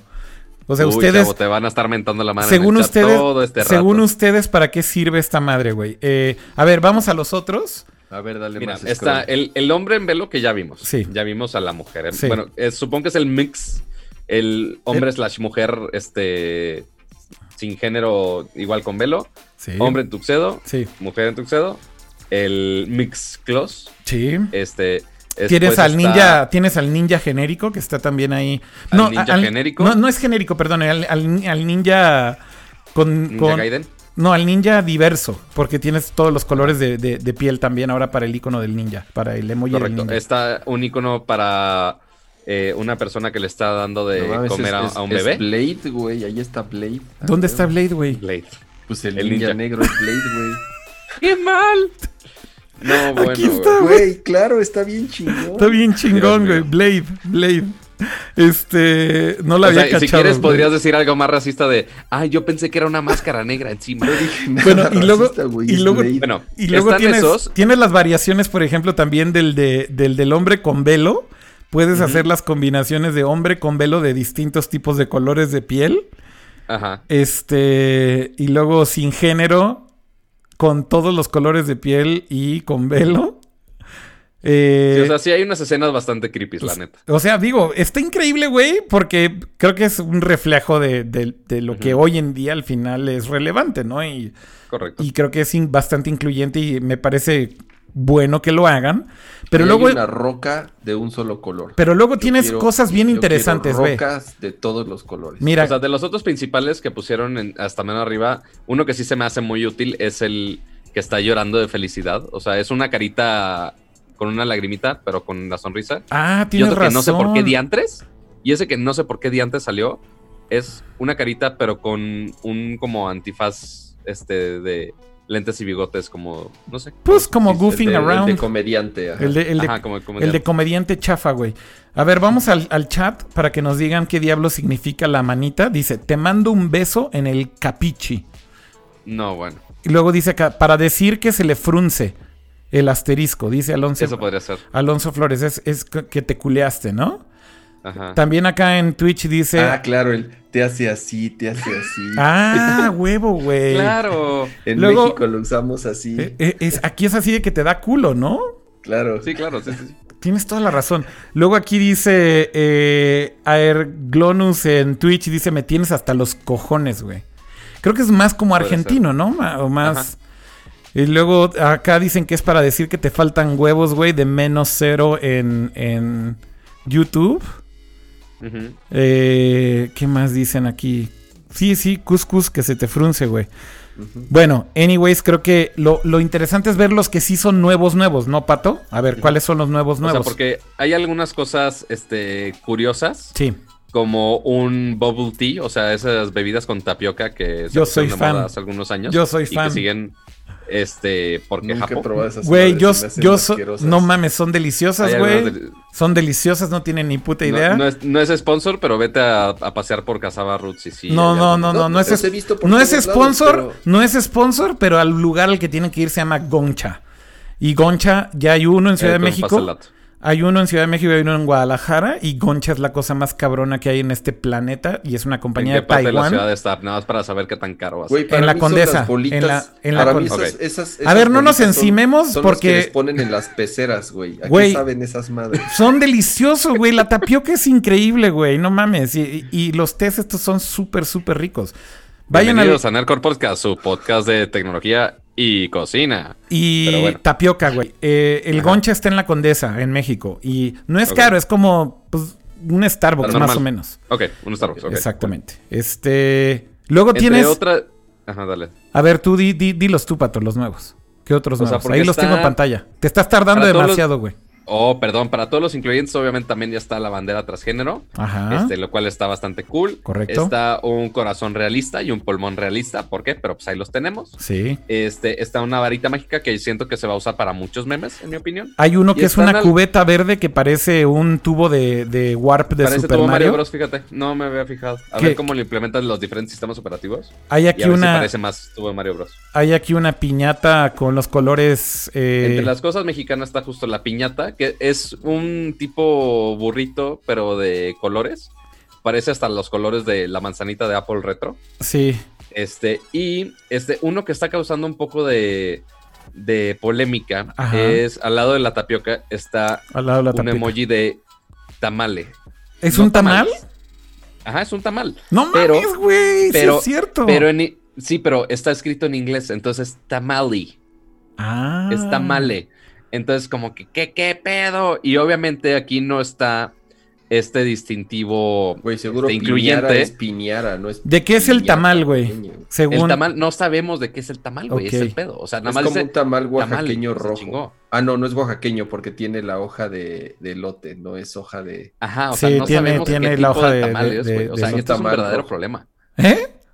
O sea, no sabemos qué tamal es. Es, es un verdadero problema esto, güey. Mira, aquí el tema es que cada marca hace sus emojis como se les hincha la gana y hacen Correcto. sus reinterpretaciones. Pero ¿cómo que Que cada sí. marca? ¿A, qué te refieres Sí, con o sea, cada cada marca? sistema operativo. o sea, cada sistema operativo y cada... Ah, pero, a cada pero ni plataforma siquiera te cada refieres. sistema operativo, cada, o sea, ca- incluso dentro de Android, cada marca hace sus emojis, güey. Sí, tienes razón. Y, y cada plataforma, Tienes Facebook razón. hace sus emojis, Twitter hace sus emojis, Google hace sus emojis, o Sí. sea, entonces sí en algún momento ha habido problemas como de interpretación, porque, y sobre todo en las, en las carucas, tú En el chat ya están diciendo que el tamal es de frijoles.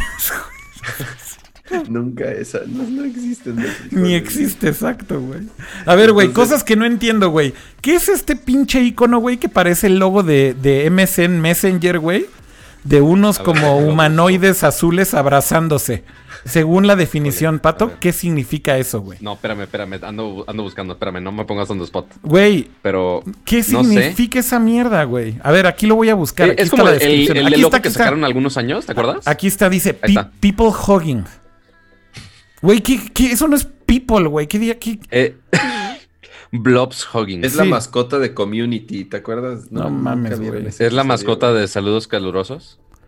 A ver, vamos a ver otras explicaciones. Hay un bisonte, hay un mamut, hay un... Beaver es un, ¿cómo se dice? Un castor. Castor. Un oso El polar. oso polar está horrible. El oso polar está raro. Hay un, un dodo, que es este como pinche pájaro como con este pico eh, Que no está raro. extinto. Ya me, lobos. ya me regañaron que sí existen los tamales de frijoles. Perdón. ok. Sí, Claro digo, seguramente, a ver, frijoles, espérate. Seguramente existe, seguramente existe tamal de este de pinche lasaña. O sea, tú puedes hacer tamal de lo que quieres. Ya están diciendo que hay de frijoles con queso y no sé qué, Claro, o sea, tú puedes hacer tamal, tú puedes rellenar un tamal de lo que quieres, pero bueno. A ver, vamos a Ah, seguir aquí en con los que... sí existen los tamales. Hay emoji de cucaracha, güey. Hay emoji de, ¿por qué? De Pato, cu- ¿por qué, por de qué no mosca. dijiste que sí hay de frijoles? De, gusano, güey. Y Porque de... no son nada más de allá. Y mira, me decepciona un poco que hay un emoji de una pick-up. Ahí está el tamale. Ajá. No había Hay un emoji entendido... de una pick-up, no había pero no de una Cybertruck. ¿Dónde está el de la pickup, güey? Ah, ahí está, mira, Ahí está. pickup truck. También hay uno de un hot que es como una... ¿Cómo se dice? Como una, Una choza. choza. Una choza. Es como Pizza Hot, pero sin la pizza. Mira, güey, este está chingón, leña, güey. o sea, no dice madera, güey, pero yo este se lo voy a mandar a la gente así como de leña, que, que, que es así como que te la dejan ir, güey. Le- el leño, güey. Creo, creo que está más. eh, se entiende más con el. Con, ¿Cómo se llama? La berenjena que con, con la madera, güey. A ver, aquí eh, Kama estaba quejándose de que solo hay una roca de un solo color, güey. Sí, sí, falta Sí, diversidad. no hay diversidad rocas. en las rocas, güey. Una, una aguja, güey. una aguja para coser, güey. Un nudo. Ese que es un. Ah, pensé que era un pretzel. de Una sabores, chancla, güey. Güey, la de la chancla está chingona en México, güey. La chancla voladora va a estar chingón. Sí, güey, te, te- te van a mandar mensajes que dice así de te tocó emoji chancla, güey. No, güey.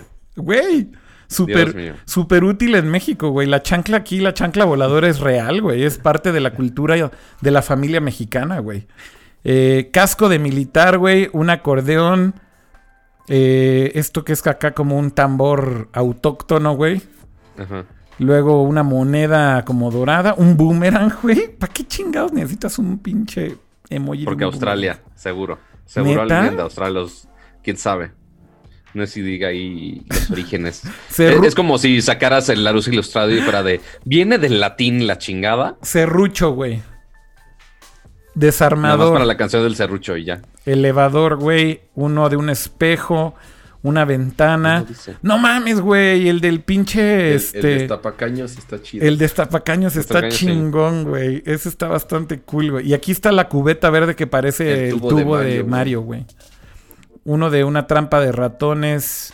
Esto es un cepillo de dientes. Una tumba. ¿Qué es placard? Como un letrero, ¿no? Es un señalamiento nada más. Sí. Bueno, y el símbolo de transgénero y la bandera de transgénero, ¿no? Eh, Ajá. que está bastante cool. En símbolo y en bandera. Exacto, en símbolo y en bandera. Pues está cagado, digo, la selección siempre causa desmadre, memes, pedos, Oh, sí. etcétera, aquí, etcétera. aquí el tema es. No sé si ya por, por viejito, pero. yes, Ah, para pero mí oye, un oye, mira, pedo- Akira, en la misma página donde estabas. Hoy están perdón, con todo, este, que hoy están con todo de interrumpirse, ¿va? Les vale Yo madre. sé, perdón. Perdón a los que nos están escuchando no en se audio. encimen. Pero en la, misma, en la misma página está un vendor preview. Entonces hay algunos previews de los que posiblemente sean de las diferentes empresas, justo las versiones que decíamos. Ok. Por si los queremos ver. A ver, pero Porque pues. la piñata es distinta, por ejemplo. No mames, güey. A ver, mándame el link. Quiero ver eso a ver. rápido. A ver. Este. ¿Qué decías tú, Cama? Que para mí ya es un pedo de por sí encontrar el emoji que quiero, güey. O sea. Pero pues te lo autocompletan los teclados, güey. ¿Cómo no que te- necesariamente. Hay, hay, hay aplicaciones que no te ponen el buscador. Casi todos los sistemas operativos, Cama. O sea, eso no es de nivel aplicaciones, es nivel Pero de aún OS. así, aún así me, te digo que igual ya es por ah, viejo. O sea, ya No, me no, no, no, pero- pero a ver, iOS y quiero se me Android. pierden todo el tiempo. No, sí te la mamaste con tu comentario de viejito, Cama. Este, A mí sí se me pierden. todos los sistemas operativos te autocompletan en este los emojis, güey. O sea, te salen las opciones. iOS, Oh, sí, por lo menos, y Android sí lo hacen. Y de hecho, creo que macOS también, güey. Tienes la opción de que te lo Pero, autocomplete. pero, ver, pero, Windows ejemplo, ¿te también. sabes, te, te sabes todos los tipos de caras que hay? No, a ver, no para los que son así pinche combinación de que quieres el, el que no tiene género en velo, güey, pues obviamente no sé ni cómo chingados se escriba eso, güey, ¿no? O sea, en, Sí, pero en- lo- en los que sí texto. uso frecuentemente, sí me sé los nombres. Entonces, sí, ya nada más escribo, en vez de carita de guiño medio sensualón, nada más escribo smirk y ya SwiftKey me lo autocompleta ya. Sí, sí, y de hecho también los teclados te los autocompletan, los que son teclados pues este third party también te los autocompletan. Eh, SwiftKey lo hace y tiene la opción y es muy bueno. a ver, ¿dónde está, ¿dónde está lo que estás diciendo que estaban los más previews Más abajito, más abajito. Ok. Que el señor disfrazado se ve más ridículo todavía. ¿Dónde está el vendor preview? Ah, ahí, ahí, ahí. ¿Aquí abajo? Este, por ejemplo, ¿de quién es? Google y Twitter. Ajá. Güey, el de Google está horrible, güey. el de la pinche cara esa del, comediante barato. Está culerísimo. Y el letrero también. Bueno, al, menos la piñata está mejor. Hasta el de tapioca está bien culero, güey. ¿Qué es esa madre, güey? Pues es, ah, ya vi la piñata, güey. Fíjate, la piñata de Google tiene razón. Es acá como. como es de estrella. es de siete picos. Es piñata de siete picos y no es el burrito, güey. Es piñata de posada. Está medio gachito, güey. La verdad es que sí, cada compañía hace lo que quiere. A ver, este, por ejemplo, es de. Este es distinto también, ¿no? No, esas son las propuestas. O sea, las de arriba. Ah, ok, ok, ok, ok. Perfecto.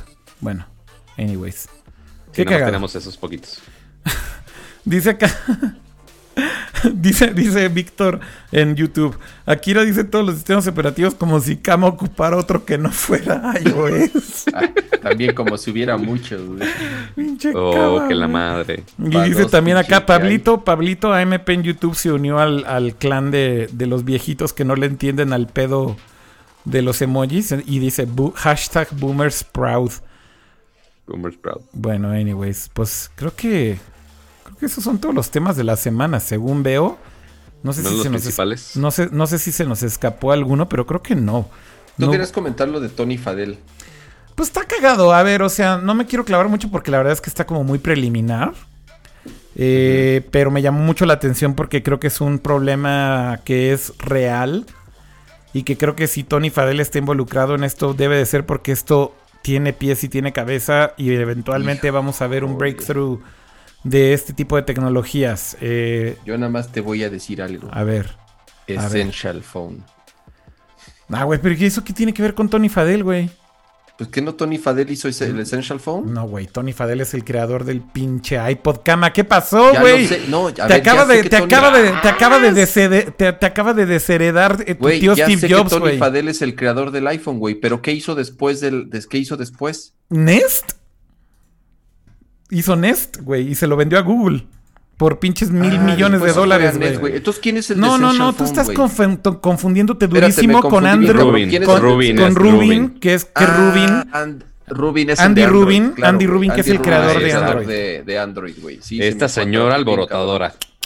Sí, Tony Fadel tiene hoy, razón. Fue hoy, el, el, el, que hizo la. Hoy reprobaste Hoy reprobaste en tu fanatismo de Apple, güey. Se me fue bien perro. Bueno, a ver. Primero dando el viejazo con los emojis. Ahora con estos datos, ¿a dónde vamos a parar, güey? Miren, ¿Dónde vamos a parar? Tony Fadel, Tony Fadel es, creo, de las personas más clave o importantes de este como segundo acto de, Apple, ¿no? De Steve Jobs.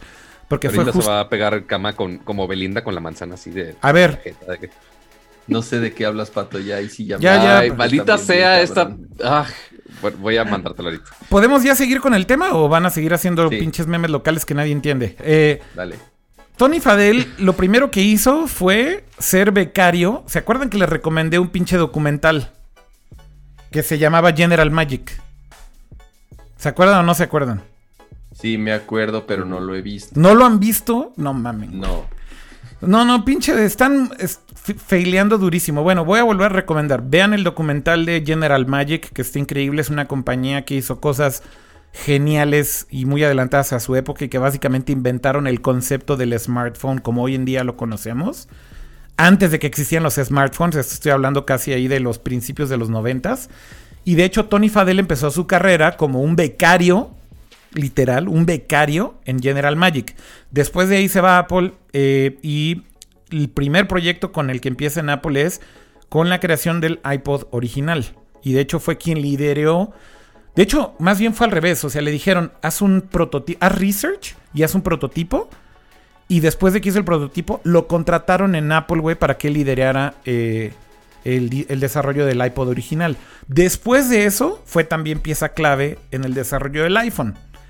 Se sale de Apple y funda Nest, que es esta compañía de eh, productos para eh, casa principalmente, ¿no? Como las cámaras de vigilancia, los termostatos. De hecho, que el termostato de Nest fue el, producto más popular eh, cuando lanzaron esta compañía. Y ahorita lo que está haciendo Tony Fadell después de haberle vendido a, Google Nest es esto, que está bastante interesante, que es una compañía que se llama Advano, que están desarrollando un nuevo tipo de componentes para baterías que esencialmente lo que prometen es que va a haber aquí un, breakthrough o una, un salto cuántico casi en el performance de eh, las baterías que todos nuestros dispositivos modernos utilizan. Como, como muchos de ustedes sabrán, pues son las baterías hoy en día básicamente se basan en esta tecnología que es litio-ion. Eh, esencialmente cualquier dispositivo portátil utiliza la misma tecnología y de hecho el mismo tipo de químicos para crear esta reacción que justamente eh, eh, genera energía. Pero bueno, esta compañía en la que está trabajando ahora Fadel y que pues, tiene ya bastante inversión detrás y tiene a Y Combinator detrás, etcétera, etcétera, es que están haciendo ahora un nuevo mix de, componentes en los químicos, justamente estas baterías de litio-ion, y le están agregando silicio, silicon en inglés es silicio en español, que justamente dicen que puede hacer que las baterías duren 10 veces más, güey. Y esta es la parte interesante. O sea, hasta dónde esto es vapor, güey, y hasta dónde esto es real, no lo sé.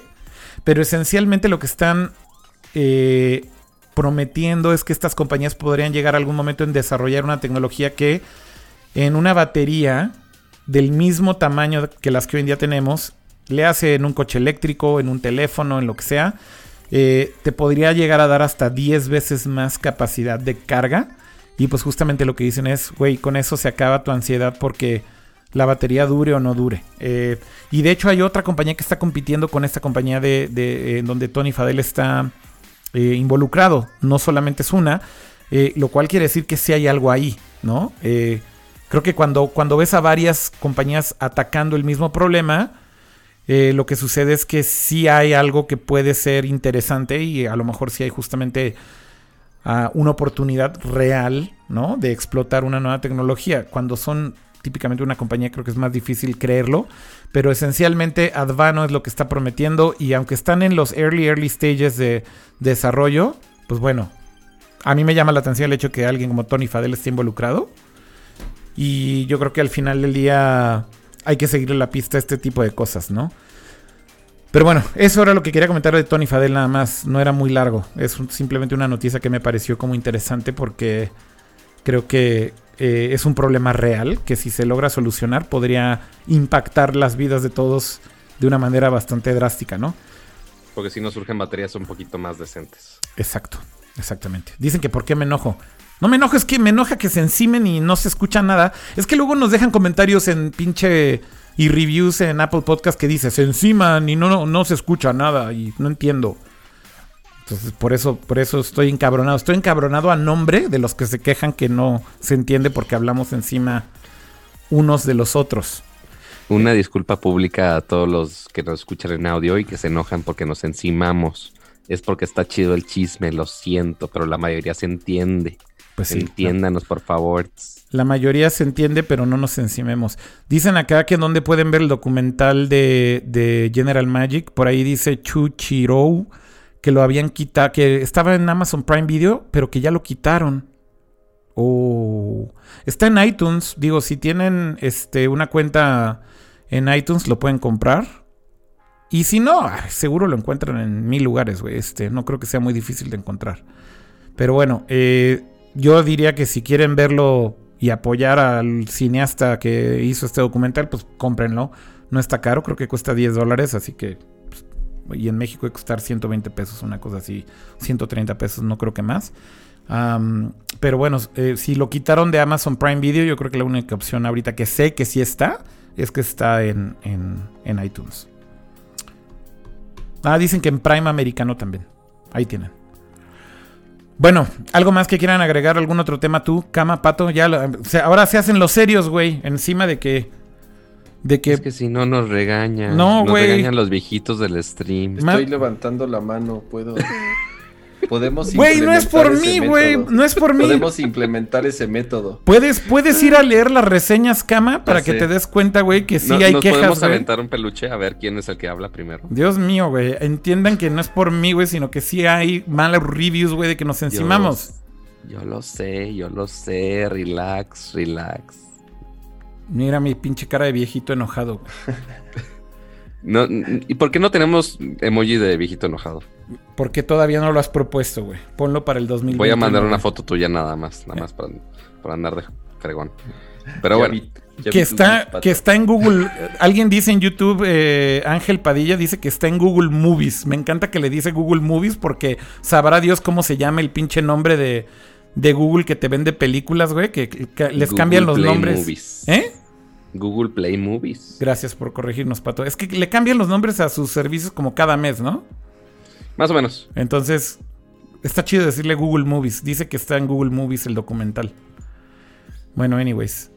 Eh, ya vamos a terminar este episodio del día de hoy. Primero que nada, agradeciéndole, creo yo, a todos los que están todavía ahí conectados en el chat. Muchas gracias a todos los que entraron. Espero que se hayan pasado un buen rato. Dice Antes también Omar Reyes. Omar Reyes dice An- que también está el documental en Vimeo. Muy bien. Este, antes de que se vayan, antes de que cierren su, su ventanita y se vayan a dormir como personas decentes, no como nosotros que estamos streameando hasta casi las 12 de la noche. Correcto. Este, antes de que cierren la, la ventanita, dejen su like, dejen su review, suscríbanse, este, hagan lo que todos ustedes hacen. Este, y ya yo creo y es lo único que les pedimos antes de que se vayan. Muy bien, es una buena petición antes de que termine el stream. Muchas gracias a todo el chat. eh, un saludo a todos los que están ahí conectados todavía. Gracias a todos. eh, y recuerden suscribirse también a nuestros feeds de audio podcasting en todas las plataformas. Spotify, iTunes o Apple Podcast, eh, Google Podcast, etcétera, donde quieran también recuerden que ahí lo pueden escuchar en audio. Y bueno, también gracias al buen camaleón. A ver, levanta la mano, cama, para que hables y te despidas. No, no veo, güey, si la ya. estás levantando, güey. Porque Sí, como... ya, ya la levanté. Ah, ok, ya, ya puedes hablar, güey. Este nos ayuda un montón que en la plataforma que utilicen para descargar sus podcasts nos dejen eh, reseñas y calificaciones. Justamente es, eh, además de las descargas, eh, lo que nos ayuda a mantenernos arriba. Ajá. Entonces vamos bien, ya no estamos en primero, ese es el tema. Entonces necesitamos eh, justo de sus reseñas para, para que volvamos a los primeros lugares. Pero estamos en lugar 13 en Apple Podcast, no está sí, mal. nada mal, nada mal, exactamente. O sea, pero, pero me gustaba estar en número uno, la verdad. este. Bueno, gracias. Mira, si eh, quieres estar en número uno, apréndete bien los datos de Apple, por favor. Sí, porque ya le andabas sí. diciendo a Tony Fadel que él hizo el pinche Essential Phone, pinche cama, güey. Güey, se me cuatrapeó bien gacho. No, no, no, ¿qué pasó? siento. Bueno, Reprobé ahora sí. bueno, gracias, eh, Pato, gracias, Cama, que estén bien, descansen ustedes también. Gracias a ustedes, gracias a todos los que nos están escuchando y nos vemos la próxima semana. No sabemos si nueve, nueve y media, más o menos a esa, a esa hora, nada más para que estén al pendiente. Correcto. Pónganlo en sus calendarios, pon, díganle a Siri que les recuerde cada semana, díganle a su asistente de Google, díganle a su Alexa, no habla bajito para que no me pele la mía. Pero, este, sí, porque lo grito ya se empieza a activar toda mi casa, ¿no? Ya. Este, y ya estén muy al pendiente en Twitter, que ya decimos exactamente a qué hora empezamos, este, para que estén muy al pendiente. Oigan, hay un tema que está, creo que im- importante mencionar. La próxima semana hay un evento de Amazon, Pato, que ya habías mencionado, y de hecho acabo de ver a la gente de Amazon Correcto. hace poquito, y me lo recordaron. Yo no voy a estar aquí, pero eh, me dijeron que obviamente pues tú estás súper invitado, y creo que también me dijeron, y obviamente el Kama también está súper invitado. Creo que sí van a presentar ahí un par de devices bastante interesantes, ¿eh, Pato? Correcto. Y- Es el día 5, este, y son varias sesiones. ¿Qué día es el- Este, el 5? Este, Pato, ¿es martes? miércoles. Ah, miércoles, Miércoles. ok. A lo que voy es, creo que estaría increíble que trataran de hacer un stream si van Desde ustedes dos, como lo hicimos con el otro evento, porque creo que eso fue bastante cool y a la gente le gustó mucho. Así que, si pueden, pues traten de hacerlo y estaría súper cool que la gente lo vea en vivo el evento. Estaría súper bueno, ¿no? Va, muy bien. Ahí me pasas todos los datos para streamearlo desde mi Note. Súper y con cool. muchísimo gusto. Buenísimo. Y el jueves nos vemos normal. Sí, señor. Va que va. Jueves 6, ya en dos semanas la dudo muchísimo porque voy a estar volando desde San Francisco para acá. Correcto. Porque ya va a ser todo el lanzamiento del S20, pero eso ya será en dos semanas. Entonces, primero otros chismes otra semana con todo lo de Amazon y después ya volvemos por acá. Buenísimo. Ok, pues gracias a todos, que estén muy bien, descansen, nos vemos. Cuídense, descansen, bye. Adiós. Bye.